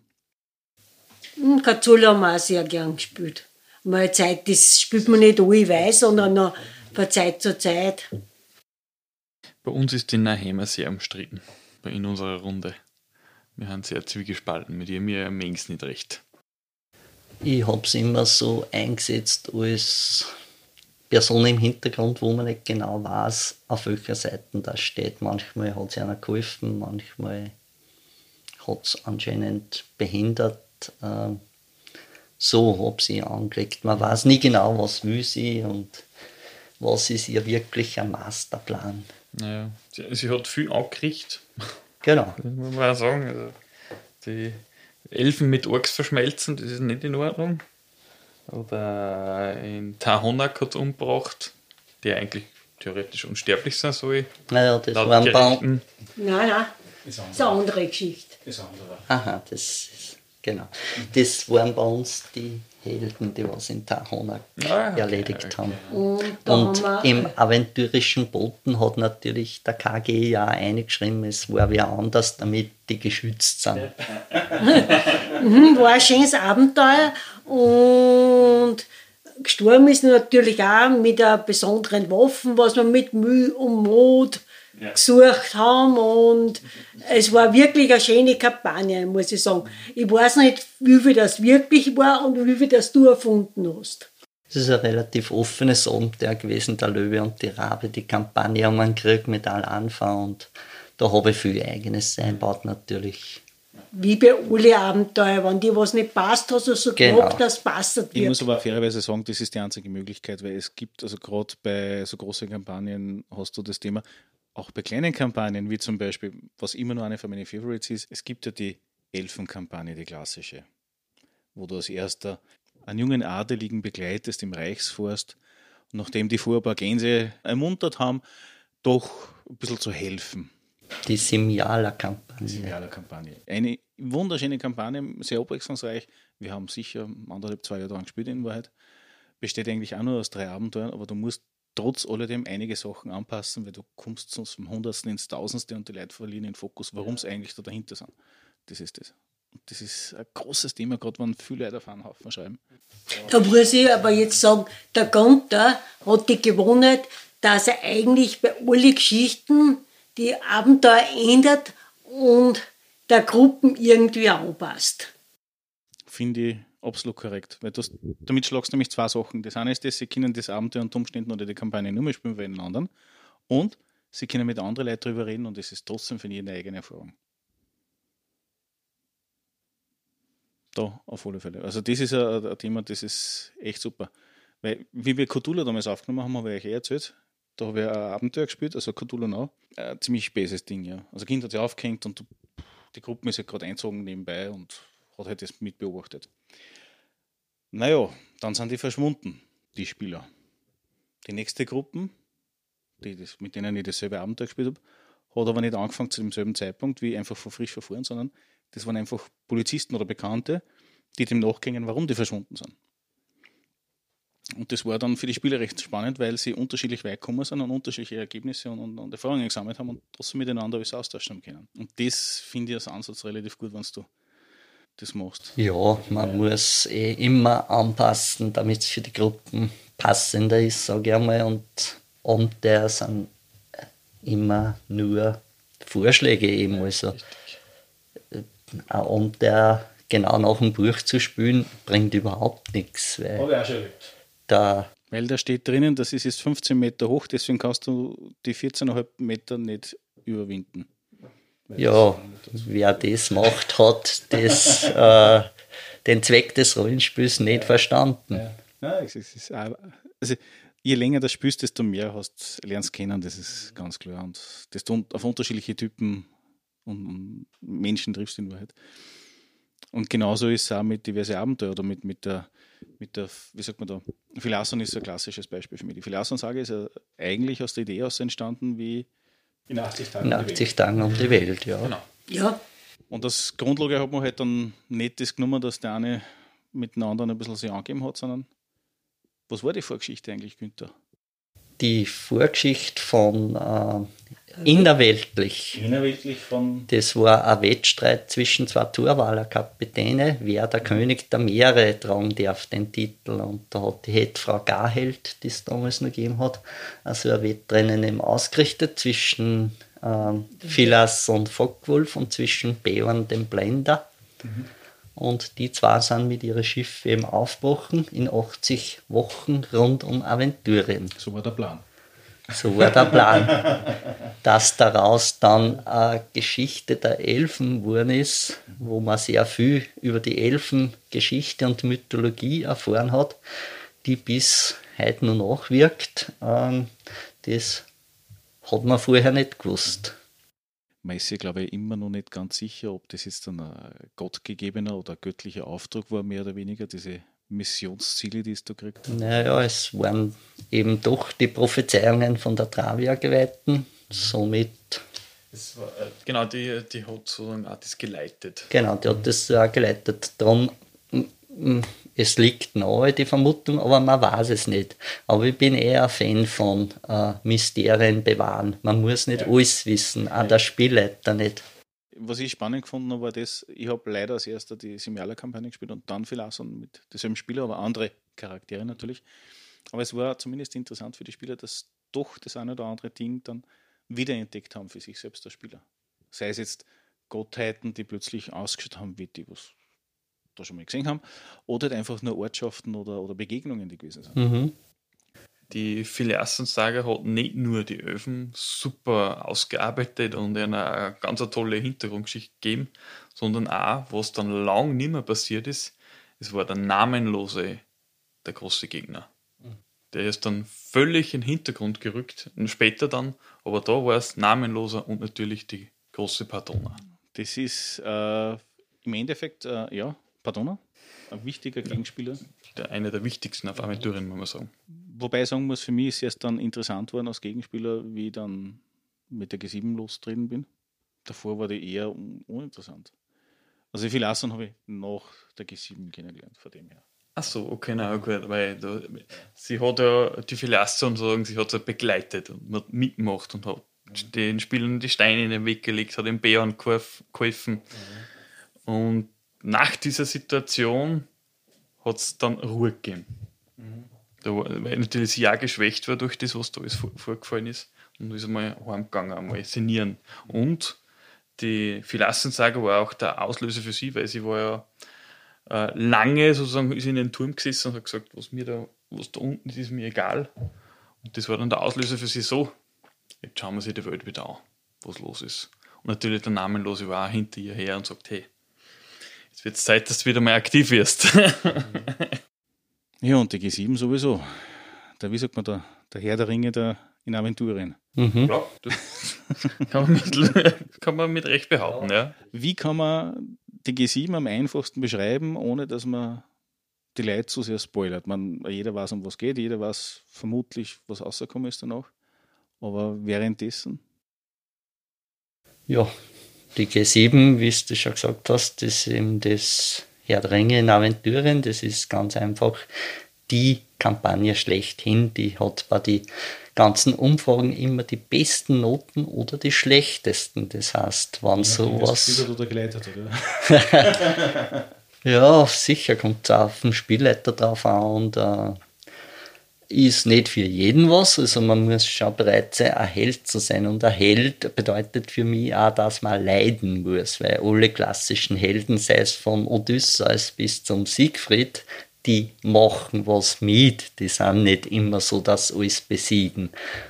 Also auf das muss man sich einstellen. Was ich allerdings interessant finde, wenn ich kurz einwerfen darf, DSA ist das einzige System, wo zwei Sachen fix vorgeschrieben sind. Das erste, der Spielleiter ist einmal ein Meister und sonst gar nichts.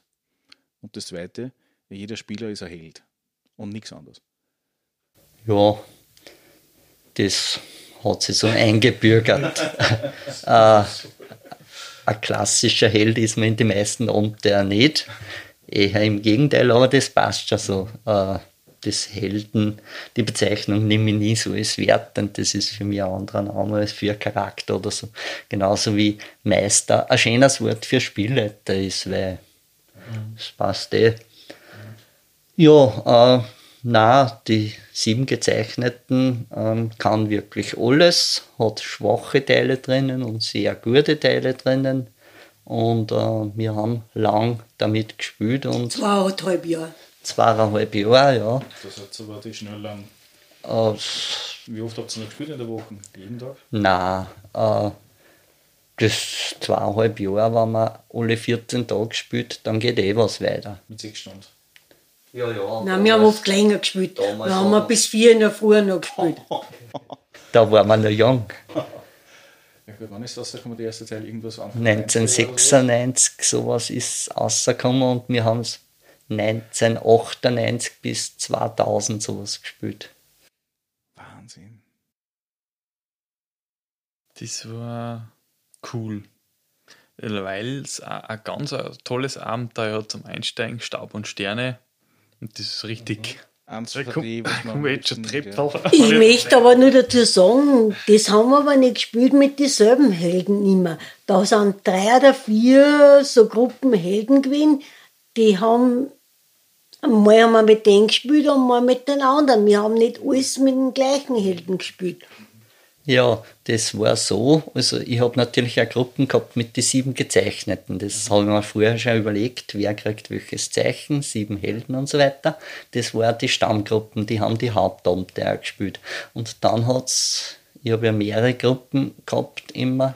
Äh, dann hat es noch andere Gruppen gegeben, zum Teil auch mit selben Spieler, die haben zum Beispiel im Horasreich gespielt und haben dann da so die Nebenabenteuer gespielt. Und es war ja auch damals äh, vom Verlag her überall Barbrat-Kampagne. Der aventurische Bote hat darüber berichtet. Äh, Die haben sogar eigenes Zeichen gehabt, damit man weiß, dass die bezogen sind auf die genau, auf diese Kampagne. Es war ähm, überall hat man gehört, die Auswirkungen von den sieben Gezeichneten. Es war sehr verknüpft und darum war bei alle meine Abenteuer eigentlich das im Hintergrund zu dieser Zeit. Und selbst wenn es nur ein Abenteuer in einem Dorf in die Berge gehabt haben, kann es sein, dass ein Händler gekommen ist, der was gesagt hat, wisst ihr, der ganze Osten ist untergegangen, weil Barbara das drücken. Ja, ich stelle mir das zu der Zeit relativ spannend vor, weil wirklich alles davon gelebt hat in Wahrheit. Mhm. Die ganze Szene, ja. Das war schon recht schön irgendwie. Man hat klarerweise den Kontinent zerbrechen gesehen und dann äh, bist du als Held irgendwie schon sehr wichtig vorgekommen. Es liegt an uns, die Welt zu retten.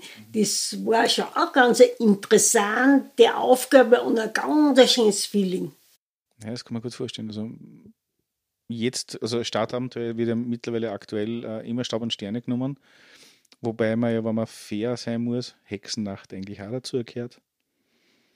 Genauso die, die Amazonen, das Amazonenabenteuer und so weiter. Göttin der Amazonen. Ja, genau. Mhm. Und äh, der Klassiker natürlich äh, das Schiff der verlorenen Seelen und sieben magische Kelche. Ja.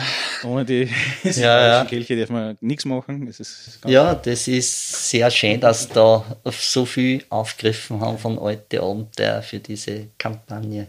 Aber der Schiffsrumpf, also gerade bei der Schiff verlorenen Seelen, der Schiffsrumpf mit dem, was war das, ein Dämonen-Oktopus oder was, oder Hai oder irgendwas, was da drin war, keinen Sinn macht, aber es war einfach geil. Das waren halt diese Abenteuer damals. Schiff der verlorenen Seelen habe ich übrigens jüngst für Dungeon Crawl Classics geleitet, weil das ist so schräg, dieses Schiff, dass das für dieses System sehr gut passt. Es gibt, glaube ich, für, für Aventuria, gibt's, also für das Kartenspiel, glaube ich, gibt es auch das Schiff der verlorenen Seelen, wenn man nicht alles täuscht. Aha. Ja, da links gerade ein paar neue, neue Sachen auf. Ja. In Summe, glaube ich, hat die G7 angefangen damit neun Abenteuer, wenn man nicht alles täuscht. Es sind dann dazu gekommen, oder was? Sieben Abenteuer. Sieben, Ab sieben Abenteuer waren sie ja. Jetzt sind es, glaube ich, zwölf bei der letzten, beim letzten Release für, äh, mit der Neuauflage für vier Jahre. Achso, ja, mit den ganzen. Und in Summe sind es über 24 Abenteuer, die direkten oder indirekten Bezug haben, sei es durch NSCs oder wirkliche durch Taten. Unabhängig davon gibt es nur, glaube ich, gefühlt 4000 Bicheln, die damals für Ulysses, nicht für Ulysses, aber nur für Schmidt-Spiele oder was rausgekommen sind, die Romane. Heine oder was das war, die auch noch sehr viel Bezug genommen haben auf die G7 und die dortige Zeit. Sie haben auch mit der Kampagne ganz, ganz viel Fleisch in die Welt noch eingebracht. Es ist wirklich sehr viel Magietheoretisches eingearbeitet worden, was es vorher nicht gegeben hat. Äh, die Geweihten haben da viel erleben und außerfinden können wie die Götter, wie das war. Und ah, voll geil. und auch von äh, in der Realwelt, also zu dieser Zeit hat der Ulrich Gisow seinen letzten Roman geschrieben, Das zerbrochene Rad, und er ist dann kurz daraufhin ihm gestorben. Bevor es noch publiziert wurde, glaube ich. Bevor es noch publiziert war. 1997, da ist er gestorben, da war gerade die 7G voll am Laufen. Mhm. Dann war der nächste Schicksalsschlag, dass da äh, Schmidt-Spiele in Konkurs gegangen ist. Da hat man auch nicht gewusst, wie geht es weiter. Also Aventurien ist da nicht nur in der Spielwelt auf dem Spiel gestanden, ja. sondern auch in der realen Welt. Mhm. Ja, für mich hat die G7 persönlich sehr viele Sachen verändert. Auf der einen Seite war die G7 das, wo ich wieder voll eingestiegen bin. Also in die ESA in Wahrheit wieder mit 4.1.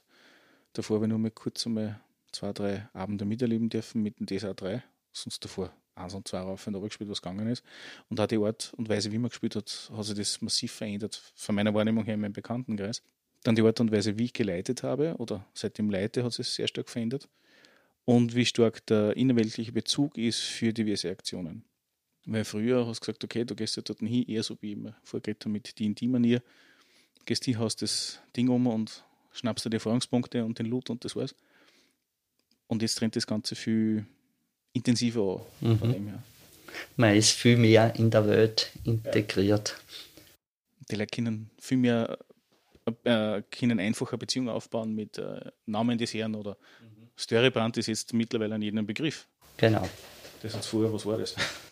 Ja, der Händler. ja. Händler, Bank.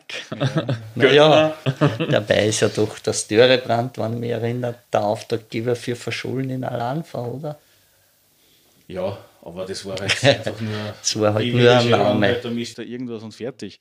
Wenn man es genau nimmt, zum Beispiel waren für mich damals, also wie wir noch Zwara und Ansa gespielt haben, zwei Abenteuer interessant. Das eine war Elfenblut. Das war ein brutales Abenteuer in Wahrheit. Und auf der anderen Seite sehr spannend, du wirst das nicht kennen. Nein, gehört gibt, schon, aber nicht ja, gespielt. Da gibt es eine Szene, da suchst du einen von der Gruppe aus und der hat ein wunderschönes Leben. Aber mehr erzähle ich nicht dazu, weil das ist einfach nur so, so genial. Es ist wirklich so genial. Und das war bis zu dem Zeitpunkt nicht denkbar, dass du das in einer Gruppe machen kannst. War echt geil. Und das zweite für mich war der Wolf von Winhall. Das war das erste Mal, das erste Mal mit dem Dexter Nemrod. Und das war das erste Mal, wo ich als Spieler gefragt worden bin, wie denn das Abenteuer ist von einem anderen Spieler, den ich nicht kennt habe, mehr oder weniger fast auf offener Straße nicht mitgekriegt hat, dass ich das Abenteuer habe. Weil er am Abend der Spieler das miterlebt hat und er wollte halt wissen, wie denn die Geschichte da weitergeht. und das war, ja, ein sehr spannendes Werwolf-Ding. Also, da kann ich mich auch noch erinnern, das war recht interessant. Mhm. Besonders die Begegnung mit Dexter Nemrod hat sehr eigene Auswirkungen gehabt. Konnte erzählen. Einer der Spieler hat in Dexter Nemrod beim Duell ein Auge ausgeschossen. Oh. Seitdem ist der Dexter Nemrod in meinem Aventurien einäugig und tragt eine Augenklappe. ja. Nein, das ist, sowas ist immer fest, das ist das, was ich gemeint habe mit Wiederverwerten von Inhalten, mit dem Abenteuer, was ich vor Cthulhu geredet habe. Wenn du das auf mehrere Spiel, äh, Spielrunden drüber ziehen kannst, das ist perfekt. zum Beispiel, es gibt ein Abenteuer von den Vierer, das nennen sie Drachentöter, unabhängig von dem Podcast ist. Mhm. Das ist ein, Antholog ein Teil einer Stadtanthologie, die vor ein paar Jahren rausgekommen ist. Und da geht es im Prinzip um nichts anderes als wie ein Gasthaus, wo die Helden gebeten werden, also die Gruppe, das Gasthaus zu beschützen, weil irgendwelche bösen Dinge passieren. Da rennen Geister umeinander, man hört klopfen in der Nacht, äh, Leute sterben und so weiter. Und du als Gruppe versuchst halt, dem auf, auf den Grund zu gehen und erfährst extrem viel, was rund um und passiert in Wahrheit. Und wie die Leute reagieren. Und es ist so herrlich, weil du kannst das überall hinpfropfen. Und da bin ich hergegangen und habe das zu dem Zeitpunkt, wie ich es gekauft gehabt habe, habe ich drei oder vier Runden gehabt parallel und ich habe es in jeder Runde eingebaut gehabt. Und jeder Spieler hat sich dann mit dem identifizieren können. Und immer, wenn irgendwas ist, taucht es wieder mal irgendwann einmal auf. Ja. es ist so herrlich. Von dem her. Ja, für die großen Kampagnen, die G7 ist, ja. Die G7 ähm, war auch deswegen so genial, weil es nachher äh, Aventuren verändert gehabt hat. Die es, erste, die wirklich an, mhm. Veränderungen Also da hat es dann Amuria gegeben, äh, Amurdor in Aventurien, Richtig, ja. die schwarzen Lande und das Konzept war genial. Mir hat die schwarze Landebox sehr gefallen. Aber dann, äh, nach so kurzer Zeit mit der Splitterdämmerung, das alles wieder zunichte machen, das hat mir nicht behagt, weil das entwertet das Ganze. Diese schwarzen Lande hätten von mir aus noch lang, lang weiter bestehen können, weil viele Leute wollen halt so Horrorabenteuer auch spielen. Und wenn man dann gleich wieder alles zurückerobert und gleich wieder alles so Ja gut, auf der anderen Seite ist es ja nicht recht viel Fläche. ja, eben. Aber es war im Original viel Fläche, bis aber nach Maraskan. Das hätte von mir aus schon ein Landstrich sein bleiben können, wo nur hochstufige Helden hingingen oder wo nur Irre und Selbstmörder hingingen. Die Splitterdämmerung ist ja sehr kurz, hast du gesagt, noch rausgekommen. Ich weiß nur, das waren auch so 12, 13, 14 Bände und das ist eigentlich die letzten ein, zwei Publikationen. Genau, ja, so fünf, sechs, sieben Jahre nach die Schwarzen Lande ist das rausgekommen. Das, das war mir zu bald. Splitterdämmerung hat begonnen mit dem Jahr des Feuers, kann man sagen. Mm, Ja, das Feuers ist ja eigentlich ein Das ist nach der Barbara-Kampagne der, der große neue Sturm für die Genau. Dämonenbündler ge gegen das Mittelreich. Das, das hat nur passt, der Angriff. Weil War das, der Sechster Nenrod wieder eine wichtige Rolle spielt. Genau. Das hat schon noch passt, das Jahr des Feuers. Aber dann, äh, wo man die Heptachen so nach und nach entfernt hat, das, das war mir zu bald. Wenn man die G7 und die Überreste, also sprich in dem Fall jetzt dann die Splitterdämmerung weglässt, gibt es irgendwo was, was man, es kommt nichts an die G7 dran, das wissen wir. Und Ulysses sagt, okay, es war der schlimmste Fehler, dass die G7 gemacht haben. Weil es will jeder nur die G7 spielen und deswegen gibt es keinen Reprint mehr. Weil die Geschichte soll vorangetrieben werden. Äh, gibt es sonst noch irgendwas, was interessant war, was euch aufgefallen war oder was, was euch am anschauen wollt, beziehungsweise spielen wollt von den Kampagnen? Die, also Theaterritter ist ja eher was für Einsteiger, hätte ich geglaubt, wobei das geht ziemlich schau in die Tiefe rein, was ich so mitgekriegt habe. Naja, also eine meiner schönsten Kampagne ist diese Kurzkampagne unter dem Adlerbanner und Schafirs Schwur. Das spielt im Horasreich, aber das war auch nur so genial, weil ich da Spieler gehabt habe, die sich da schon voll integriert haben in Aventurien, lauter horasische Charaktere, Außer einen. Außer ein Torwaller als Leibwächter, aber das hat schon passt. Und äh, da haben wir sehr lang gespielt und da habe ich alles Mögliche einbaut, bis hin zu die unsichtbaren Meister, wie das heißt. Das ist das mit den Geheimgesellschaften. Also das war dann so eine Verschwörungstheoretiker bis zum Zyklopenfeuer, wo man da den Schatz auf die Zyklopeninsel birgt. Da haben wir sehr lang dran gespielt. Das war eine schöne Kampagne. Aber halt horrorreich, äh, nicht unbedingt diese klassische Fantasy, sondern eher so wie siebte See. Also es war sehr schön und vor allem war das eine schöne Zeit. Da waren wir eigentlich schon, die Figuren haben zum Schluss schon richtig gelebt. Also da hat jeder so, so seine Charaktereigenschaften gehabt.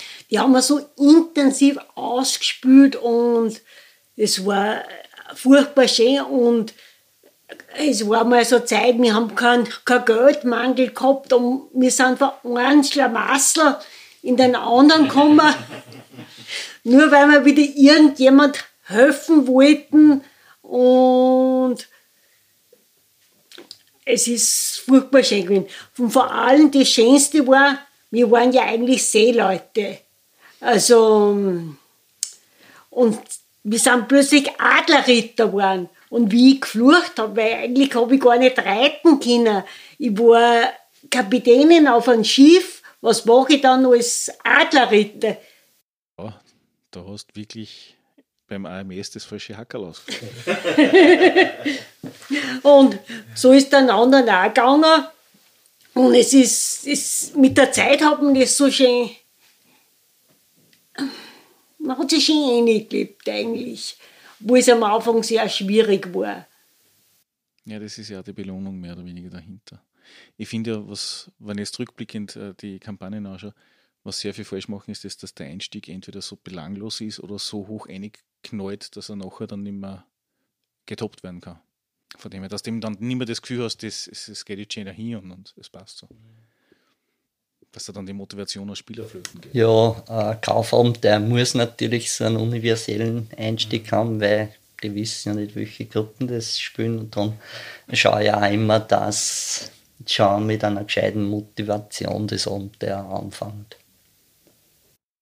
Was war oder was ist, unabhängig ob es jetzt nur aktiver Spieler oder Spielerin dabei ist, die wichtigste oder die interessanteste Kampagne oder Abenteuer, was geleitet oder, oder gespielt habt?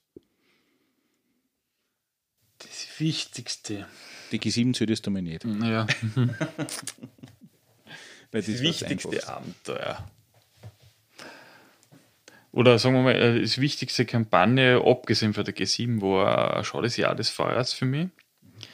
Und da waren wir am Mütralsfeld, wie es die große Rafferei, die erste losgegangen ist. Das war die beste Szene, die mein Zwerg dort in der Kampagne gehabt hat. Da war so, so ein kleiner Niemand hat alle. Das war geil. Also was am wichtigsten waren, also das unter die Adlerritter war wirklich äh, die schönste Zeit und die intensivste. Und wenn ich mal da rumschaue, es ist so viel Anspielungen nur in den Raum, was da für die ist, der Name da besteht. Pepito Spazigutte, es ist eine Figur von dort. Es ist, sind so viele Erinnerungen da. Es hat aber dann auch noch schöne Kampagnen gegeben, wo die blutige See, ich weiß nicht, wie, wie das wirklich hat, aber das ist so eine schöne Kampagne. Und die haben wir mit, die haben wir auch sehr intensiv gespielt. Also,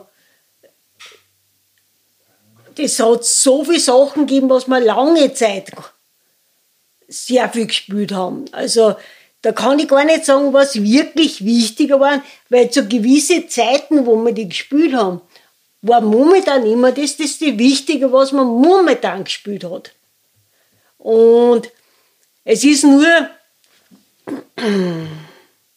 die Verbindungen, so die Leute, was wir da gehabt haben. Äh, ja, es ist bei Uli, bei Kampanien, wo wir es intensiv gespielt haben, die Freundschaften sind mit denen nur heute ziemlich wichtig wichtigste Kampagne oben, der ist, ähm, glaube ich, eh die Adlerritter-Kampagne, aber meiner Meinung nach sehr wichtig oder genial oder das Genialste des und der überhaupt, das ist Jenseits des Lichts vom Witzko. Ein dermaßen skurriles Abenteuer hat es nie wieder gegeben. Was? Das haben wir auch gern gespielt. Ja, Jenseits des Lichts. Ich weiß nicht, ob du das kennst. Ich sag, das ist bah, das ist sagenhaft, ist nach Maßgriff der mein zweites Lieblingsabenteuer und das ist so verschroben, das ist so bizarr und so genial und so voller Witz, weil der Witzko, äh, Maraskan-Kenner und so weiter, der hat dermaßen viele äh, Gags und Wortspielereien da drinnen, dass immer nur so viel äh, Zitate in unserem Alltagsleben herumschwirren von jenseits des Lichts, seien es die rosa Filzpantoffeln oder Treibgut der menschlichen Gesellschaft aus meinen Filmen. Das kommt alles von daher, von oder diesem die genialen rosa Filzpantoffeln. Ja, also jenseits des Lichts, das ist das genialste Dessert-Abenteuer. Aber nicht nach Dessert-Maßstäbe. Es ist ganz anders und gefällt mir irrsinnig gut.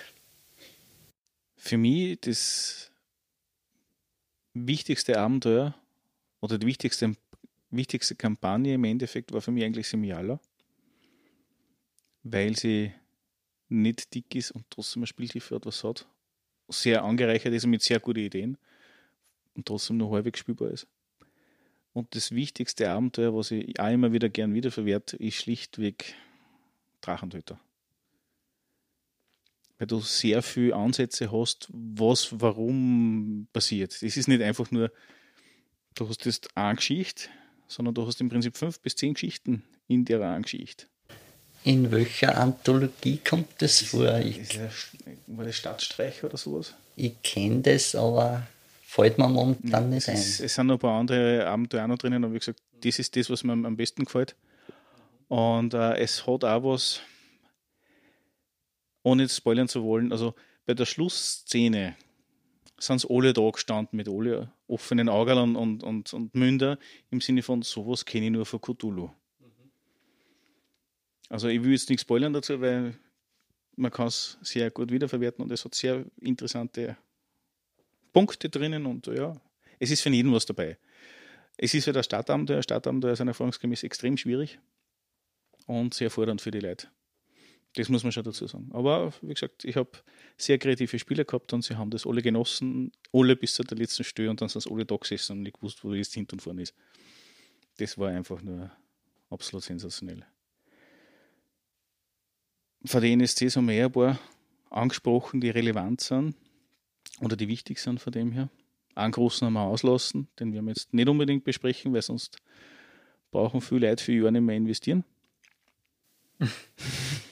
Okay. Ein Rakorium müssen wir auf alle Fälle nochmal durchbesprechen, weil Rakorium, beide, das ist Allgemeinwissen. Dazu muss man sagen, in Rakurium habe ich sehr, sehr wenig einbaut eigentlich. Okay, okay. Er ist nur ein paar Mal am Rande vorgekommen. Ich finde, die Person ist so genial, weil sie ich, eigentlich klassische Magier widerspiegelt, sei es jetzt in Gandalf, sei es jetzt in, in, in Merlin und den klassischen äh, Meister vom Taran und der Zauberkessel. Es ist jede Figur in der Person vereint. Und das ist so herrlich. Also du, wie das erste Mal die Figur gelesen habe, bei der G7, beziehungsweise auch bei den sieben magischen Kelchen, habe ich mir gedacht, das ist genau der von die, vom Taran und der Zauberkessel. Er hat ja auch, glaube ich, einen kurzen Auftritt im Computerspiel Drakensang. Ja. Da steht er vor der Zollfeste und sucht seinen Lehrling. Ja, ja, ja, genau. Ja, das ja, ist ziemlich genau. am Anfang. Das ist, Ja, Ach so, ja. ich erst gedacht habe, nein, so schaut er nicht aus, das geht nicht. Schlecht visualisiert. Nein, es ist, es ist für mich einfach die Person, die schrulligste Person, die du haben kannst, die du gern hast und trotzdem sowas von durchknallt ist, dass du denkst, mit Wisch, nein. Wahnsinn geht mit ihm mit. Ja. Jeden Tag mehrmals. Absolut. Äh, was schon noch interessant ist, ist, das ist ja dann bei den eichern Publikationen der Stippen sehr oft äh, wieder angeführt. Der Stippen ist es der Gemahl von einer burgenländischen Nein, nein, nein, das ist. Äh, so, da, wie war das jetzt? Das war eigentlich. Ein, äh, nein, den, was du meinst, das gibt es einen anderen noch. Das ist der Burverein für die, für die Magierakademie. Das, da gibt es ein paar Hintergrundgeschichten. Nein, der Stippen ist im Prinzip so ein magiekundiger Kaufmann, der irgendwie so alle Leute dazu überreden kann, dass er irgendwelche Speditionen äh, und Expeditionen halt äh, unterstützen kann und so weiter. Und das ist so der Auftakt für die Drachenchronik von dem her. Weil so finden es dann so komische Höhlen und Schriftrollen und aus Menschenhaut und ja, alles, was man so braucht. Ja, oder was Drachenhaut, irgendwas. Auf alle Fälle war das drachisch, das haben wir dann schon gewusst. Aber sie haben da relativ viel eingebaut von dem her. Muss das Neicher sein, weil das ist mir nicht so bekannt. Ja, da haben wir ja aufgehört bei der Drachenchronik. Die Drachenchronik sind im Prinzip vier Teile, wobei du drei Teile spielst und der vierte Teil ist im Prinzip eigentlich der Teil, den du am Anfang hättest brauchen hättest sollen, weil da sehr viele Sachen erklärt werden, durch die, wie die Drachen äh, aufgebaut sind, wie die Folge ist, wer mit wem verbündet ist oder nicht und so weiter und diese Geschichten. Da wird sehr viel in die Richtung erklärt. Da hast du dann nicht mehr wollen, weil es so kompliziert worden ist. Also bei den Spielern, es war so, dann sind alle ins Berufsleben eingestiegen und haben Kinder gekriegt.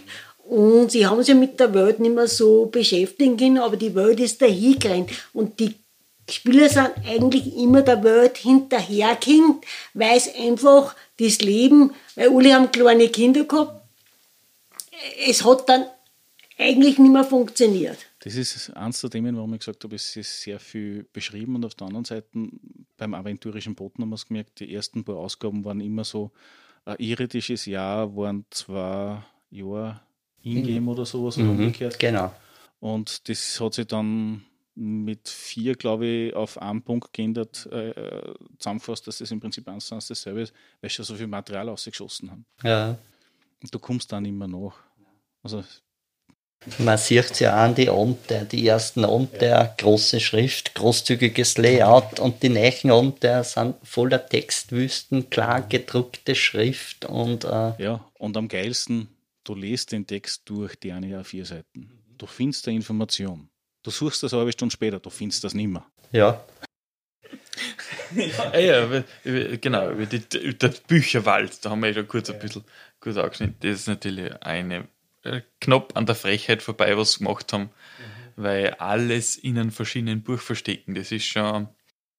Man muss fairerweise jetzt sagen, ja, natürlich ein Unternehmen muss Geld machen, kann Ich versteh's. nicht und so weiter. Aber- äh, und man muss immer wieder was Neues bringen, weil irgendwann einmal hört es auf, das lustig ist, ist auch kein Thema nicht. Aber ja, wenn ich jetzt äh, ein Regelwerk auf 10 Bände rausbringe und dann eine Weltenbeschreibung auf 20 Bände rausbringe und ja, ja ähm, ist schon okay, äh, aber man kann es trotzdem spielleiterfreundlicher Ja. aufbereiten. Das DSA5 macht da einiges richtiger als mit Ja, dem sie nehmen 4 sehr viele Dinge, die regional braucht werden für das jeweilige Abenteuer, sei es Regelelemente oder Regionalbeschreibungen mit ihnen in das Abenteuer. Das war was, was, was gefällt hat und was mir immer angegangen ist. Punkto klar geschrieben und äh, Textwüsten. Trotz der Textwüsten haben viele Sachen nicht drinnen gestanden, die für die Spiele wichtig sind. Ja, Ja, Und man hat einen Analysemagier, der findet natürlich das Schwert und schaut es an. Nur kann man einem Spielleiter die ganzen Sachen nicht. Also, der Spielleiter weiß ganz genau, was das Schwert kann, aber wenn man halt jetzt einen Korinthenkacker hat als Spielleiter, der möchte halt wissen, okay, jetzt müssen wir aussuchen, was für Schwierigkeiten das du dabei hast. Das dann alles sozusagen rückentwickeln, oder das war schon heftig. Und das ist einfach nie dabei gestanden. Hätten nur eine Zahl dazu schreiben müssen und alles wäre gut gewesen. Oder anderes Beispiel, du triffst aus, äh, es gibt eine Begegnung zwischen den Spielern und einer Persönlichkeit. Und in der Publikation erfährst du, das ist halt der und der, der Held, die Dame, keine Ahnung was, irgendwas hat die Person gemacht und ist halt wichtig. Drei Publikationen später erfährst du, das Ding ist ausgestattet mit zwei magische Ringe, fünf magische Schwerter, keine Ahnung was, die immer bei sich sind, weil ohne dem ist es nicht. Ja, das hat gefällt, weil wenn da irgendeiner einen Spruch macht und du halt die Publikation nicht gelesen hast, dann ist der Spieler sauer, weil er es nicht erfahren hat. Du angefressen auf dich selber weil, und auf die Publikation, weil du hast es damals braucht und ja, da hätte es eine ganz andere Wirkung gehabt. Und hätte vielleicht den Spielern sogar andere Möglichkeiten verschafft, das Problem zu beheben oder zu lösen. Da bin ich voll bei dir. Da ist das auch besser geworden, ja. Sollen wir. Absolut. Die Kaiser Retro Box war ja ein Crowdfunding-Ding. Damit Und da man hat wieder sehr alte- viel Spaß Ja, gemacht. damit man die alte Zeit wieder aufleben lässt. Oder die halt manche Leute nicht äh, erlebt haben. Wobei die Masken jetzt der Weichplastikmasken ist, glaube ich, ja. nicht mehr äh, Hartplastikmasken. Mhm. Weil es war in der Erstauflage, hat es da das, das Gesicht zerschnitten, weil es war ja für Kinder. Ist auch nur Kindermasken jetzt. Weil ich Spaß habe, alle ausprobiert haben. Es war ja damals ja die Idee, dass er, es war in der ersten Auflage von der Werkzeuge des Meisters, war so eine Masken nur dabei. Ich habe nur die zweite Auflage mitgekriegt, also ich glaube, die ersten 100 haben es gehabt in Wahrheit oder irgendwas. Und äh, es war ja die Idee, dass er jeder Spielleiter das immer aufsetzen muss, damit der jeder weiß, wer der Spielleiter ist am Tisch. Mhm. Und, und das ist ja genau entgegengesetzt der Thematik, wenn du ja Rollen spielen willst, dann willst du Grimassen ja genauso und Mimik verkörpern. Mit dem Ding kannst du das nicht machen. Also Erschwert, ja. also ich gehe mir davon aus, dass in einem SM-Studio sicherlich mehr Erfolg hast damit. Beim Rollenspiel sicherlich. Mhm. Ja, hat schon ein paar lustige Dinge gegeben, ja. Aber die Retrobox hat ja im Prinzip ja nicht nur das Ansa-Regelwerk mit Ausbauregelwerk, glaube ich, dabei gehabt. Gell? Ist auch dabei. Äh, nicht alles. Und da hat es dann nur ein eigenes gegeben. Das waren dann nur so die Hefte von dem Ausbau. Ah, ja. Das heißt, du hast die, die Weltbeschreibung vom A äh, Genau. Ansa-Auflage auch dabei gehabt. Ja. Das ist die erste Das war für Weltbeschreibung. mich Ja. die wichtigste. Ist da immer nur der Rechtschreibfehler drinnen mit dem Krankenmolch? Äh, keine Ahnung. Ich weiß nicht, ob das da war. Ich glaube, das war da und nicht im, im, Basisregelwerk, weil es hat nämlich gegeben einen Krachenmoloch. ein Klammermoloch ist da drinnen gehabt. Und ein Krakenmoloch. Ja, dann ist korrekt, ja. Ne? Die erste Auflage hat nämlich Krachenmoloch gehabt. Aha.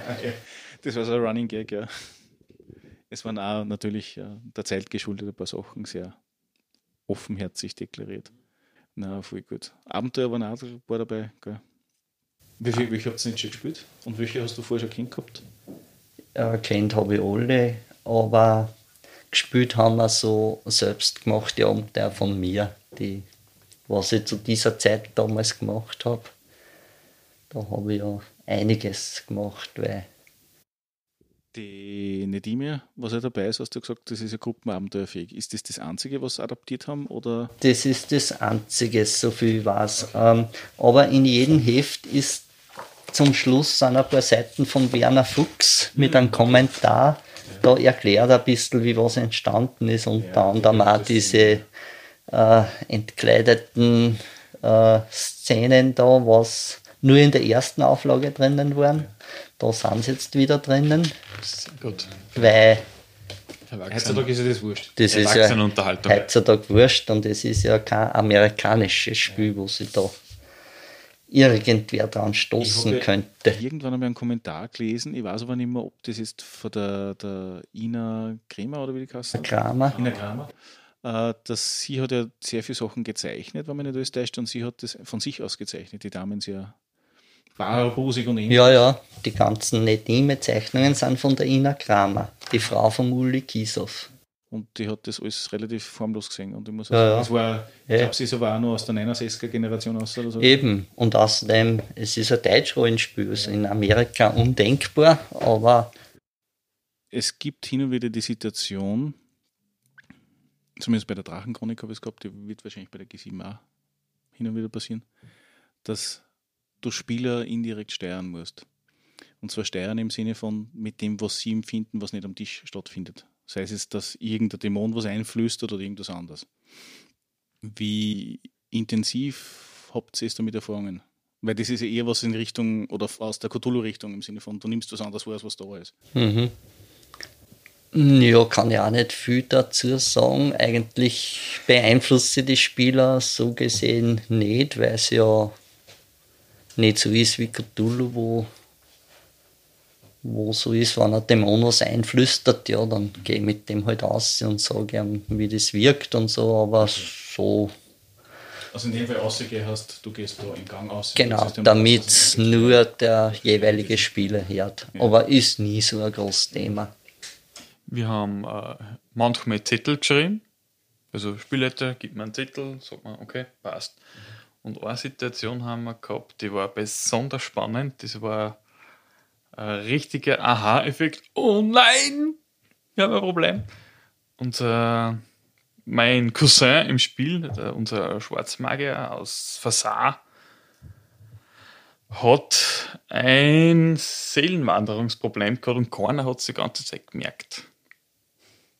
Wir haben da an wichtigen Orten herumgelaufen und haben nicht bemerkt, dass das nicht unser, dass das nicht mein Cousin ist.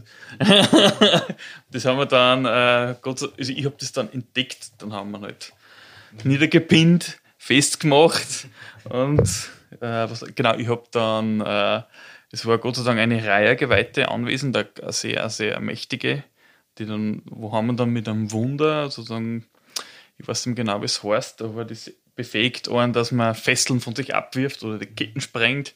Und da haben wir dann sozusagen die Person, weil er war nur in dem Körper drinnen, aber halt, das kann ich jetzt nicht sagen, was das war, weil das würde die G7-Kampagne ein wenig äh, versauen. Äh, und da haben wir dann so wieder umgetauscht mit den zwei. Das war mega interessant und es ist keinem was aufgefallen. Bis zum Schluss haben wir da gesessen. Jetzt keiner mal zehn Jahre und es ist uns ewig nicht aufgefallen. Es ist sicher zwei Sitzungen 20 Stunden spielen, ist uns das nicht aufgefallen. Super Spieler.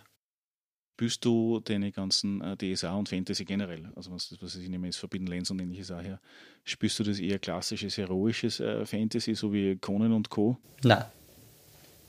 Mir gefällt das auch mehr, wo man Schwächen hat. Mhm. Also nicht einfach nur umeinander drauf und so weiter. Nein, nein. Ja, nein. Die Spielgeschichten sind eigentlich immer das Wichtigste. Und ich spiele mit verschiedenen Leuten und verschiedene Systeme, aber alle Geschichten sind irgendwie interessant. Der Grund, warum ich nämlich frage, ist folgendes. Und zwar, wie ich angefangen habe damals mit dieser 1, da haben wir natürlich Conan und Co. als Vorbild gehabt und Krull und so weiter. Das heißt, was haben wir gemacht? Wir sind in einen Tomb Raider-mäßig in einen Dungeon rein, haben den geklärt und das war's. Und haben jetzt äh, viel später das mitgekriegt, dass anders auch spannend ist und spannend sein kann. Und trotzdem sind, wie ich schon gesagt habe, Stadtabenteuer Hardcore für die Spieler. Und sie finden sie nicht zurecht in einer Stadt. Und Dungeon, Wildnis, alles kein Thema nicht. Aber Stadtabenteuer Mhm. funktioniert eigentlich nie in Wahrheit. habe ich keine so Probleme. Mag an die Spieler liegen, weil die schon so oft in Städte waren und wissen, sie haben da alle Möglichkeiten. Und ja, Stadtabenteuer ist auch nur im Prinzip ein Dungeon. Richtig, ja. Ja. Ja, alle Möglichkeiten, das ist, glaube ich, das Thema. Ja, ja, beim eben. Dungeon hast du, du gehst vier links, rechts und das war's. Aber Mhm. Stadt kannst du das machen. Genau. Wie ist das für dich? Äh, kannst du die Frage nochmal wiederholen? Stadtabenteuer. Die Stadtabenteuer, wie schwierig sind es? Genau. Äh,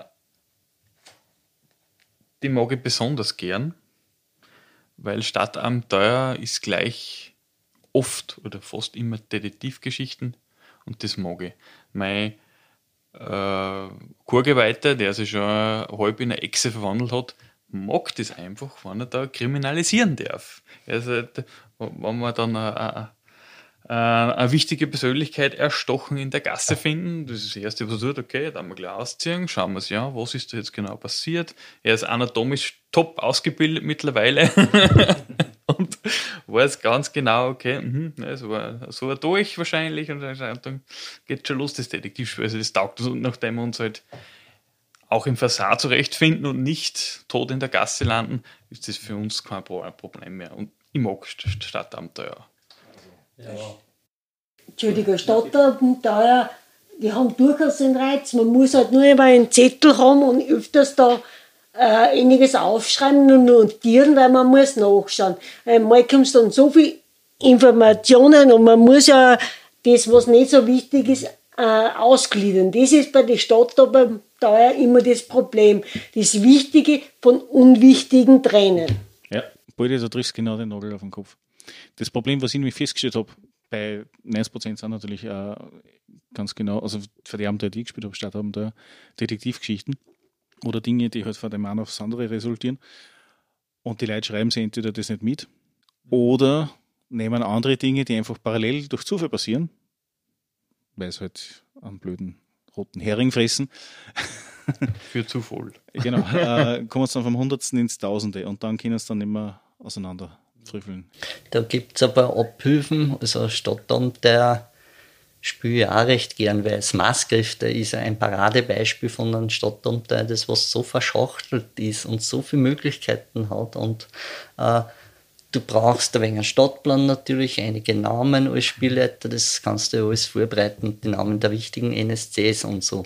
Und dann schreibe ich immer nach dem Abenteuer eine kurze Zusammenfassung, was ich an die Spiele verschicke. Das mache ich vor allem auch wegen mir, damit ich weiß, was letztes Mal geschehen ist, weil ich spiele ja mehrere Gruppen. Und mit der Zusammenfassung, äh, da finden sie sich schon leichter wieder zurecht. Und Ja. es ist ja auch bei Cthulhu, du bist in sehr viele Städte und da gibt es auch viele Stadtabenteuer. Also so schwierig finde ich das nicht. Und Also du bist im Prinzip dann der Protokolldruide. mhm. Du hast was ganz Wichtiges gesagt. Äh, die Spieler erzählen, was so war. Das machen wir halt als Spieler. Also bei jeder Sitzung wird wiederholt oder halt in großen Zügen, was ist passiert. Das ist ganz, ganz wichtig. Und es ist ja ganz, ganz oft so, dass sie sich genau nicht an das erinnern, was passiert ist. Ja, aber das liegt daran, wenn man sich nichts aufschreibt. Wir haben hunderte Seiten mitgeschrieben. Hunderte. Äh, da ist oft so gewesen, wie die Krise. Unglaublich. Wart, wart, das haben wir da, dann wird wieder nachgeschaut und äh, es wird immer alles sehr gut protokolliert und das brauchst, du brauchst und dann kommst du ja zurecht. Aber das weißt du, das ist genau, ob du jetzt nur kleine Stichworte aufschreibst. Aber das Wichtigste, das gehört alles notiert. Weil wenn dann irgendeine Situation ist und irgendeinem halt, das ist schon mal vorgekommen oder das ist down und dort passiert und man muss sehr gut Verbindungen knüpfen können, weil sonst funktioniert es nicht. Ich habe dazu ein ganz lustiges Thema und zwar Nummer eins, die DSA-1-Runden, die ich damals geführt habe. Da habe ich im Prinzip jedes Mal nach der Sitzung dann eine Zusammenfassung geschrieben, mehr oder weniger, und das dann die Leute verschickt. Wo dann rausgekommen ist, die, ein Drittel davon hat es anders wahrgenommen oder anders in Erinnerung. Das ist eher nur das Thema, weil je länger das zur Zeit verstreichst zum nächsten Mal, desto je ist es. Das zweite ist, ich habe äh, aktuell in die Runden drinnen sitzen immer eine Person, die mitschreibt. Und ich habe in einer anderen Runde das einmal testweise gemacht, dass ich so eine Mini-Wiki aufgeführt habe, wo dann auch für mich als Spielleiter dann gewisse Sachen, einfach diese Verknüpfungspunkte, wie du gesagt hast, Baldi, klarer da waren. Und das reicht schon aus, wenn du sagst, du spielst jetzt, äh, dann, du verschriftlichst nur die drei Abenteuer, die ersten drei Abenteuer für der G7 zum Beispiel. Du kommst auf Sachen drauf, die in Birchling nicht ersichtlich sind, Ja, ja. weil sie so super geschrieben sind. Was ich auch noch mache, ich habe für jeden NSC fast so ein Porträtbild, was ich den Spielern zeige und das merken sie sich viel mehr, als wenn ich ihnen nur den Namen hinschmeiße. Das, also das hilft auch sehr. Wir haben da irgendwo auch so eine Kartei mit verschiedensten NSCs und ein Bild sagt mehr als tausend Worte. Und wenn er was braucht, dann zeichnet er ganz geschwind was. Und da ist äh, DSA auch sehr dankbar. Punkto Bilder. Für die wichtigen Personen gibt es tolle Bilder. Ja, In alle Ausprägungen. Ja. Möge es die eh mehr nie benein sein, der Text der Nemrod äh, ja, nein, das so. Und der Schwertkönig, der Geliebte, Reidrik und Colbert. Ja, die Könige. Die Tierkönige sind was, was ich erst mit Simjala kennengelernt habe. Bitte, das ist eine tolle Erfindung. Mit Ja. Wir voll. Und diese Feenglobulen, was du vorher angemerkt gehabt hast, die will jetzt Ulysses nimmer fortführen, die wollen es sterben lassen im Endeffekt. Aber die Ideen ja super sind als Globule. Aber es gibt aber auch Abenteuer, ich glaube, ewiger Hass, das spielt in einer Globule. dem Fünfer. Mhm. Ja, mit dem Fünfer. Das ist ein Fünfer. Ja. Okay. Ganz ein, ganz ein tolles Abenteuer, also es sind mehrere Abenteuer, kann man schon fast sagen, ist Steinerne Schwingen. ja, das, Das ist das genial. gespielt. Und da ist, bist du in der echten Welt und in die Globulen unterwegs und das ist echt toll. Äh, und nur das auch fünf Abenteuer, das äh, von dem Regionalband von der Westküste, wo Albernia drinnen Mhm. ist. Da gibt es auch unter der Wächter der Feenpforten, das spielt auch in Globulen. Also die häufen sie eigentlich schon wieder. Ich kann mich nur erinnern, dass der, dass der, der Dingsbums da für Ulysses mit das gemeint hat, mit Globulen gefallen ihm nicht.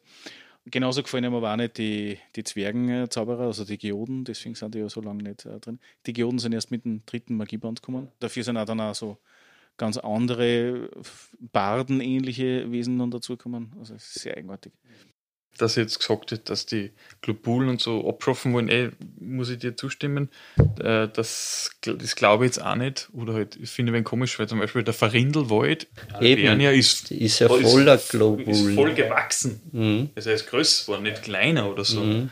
Aber wie gesagt, das kann ich sein, dass ich mich da verhört habe, aber was ich dann in Erinnerung habe, war so irgendwie so. Ja, und äh, sie tun ja nichts, weil wer es nicht will, der spielt halt nicht mit Globulen. Na, Globule, grundsätzlich, ich finde es absolut genial und gerade Feenglobulen sind sensationell genial. Ob man so ein schönes Ferienabenteuer, das ist Ja. ein Muss. Es gibt witzigerweise jedes Mal, wenn ich sowas eingesetzt habe, äh, Spieler schwärmen immer noch davon mit, was alles passieren kann, wenn man in einer anderen Globule ist.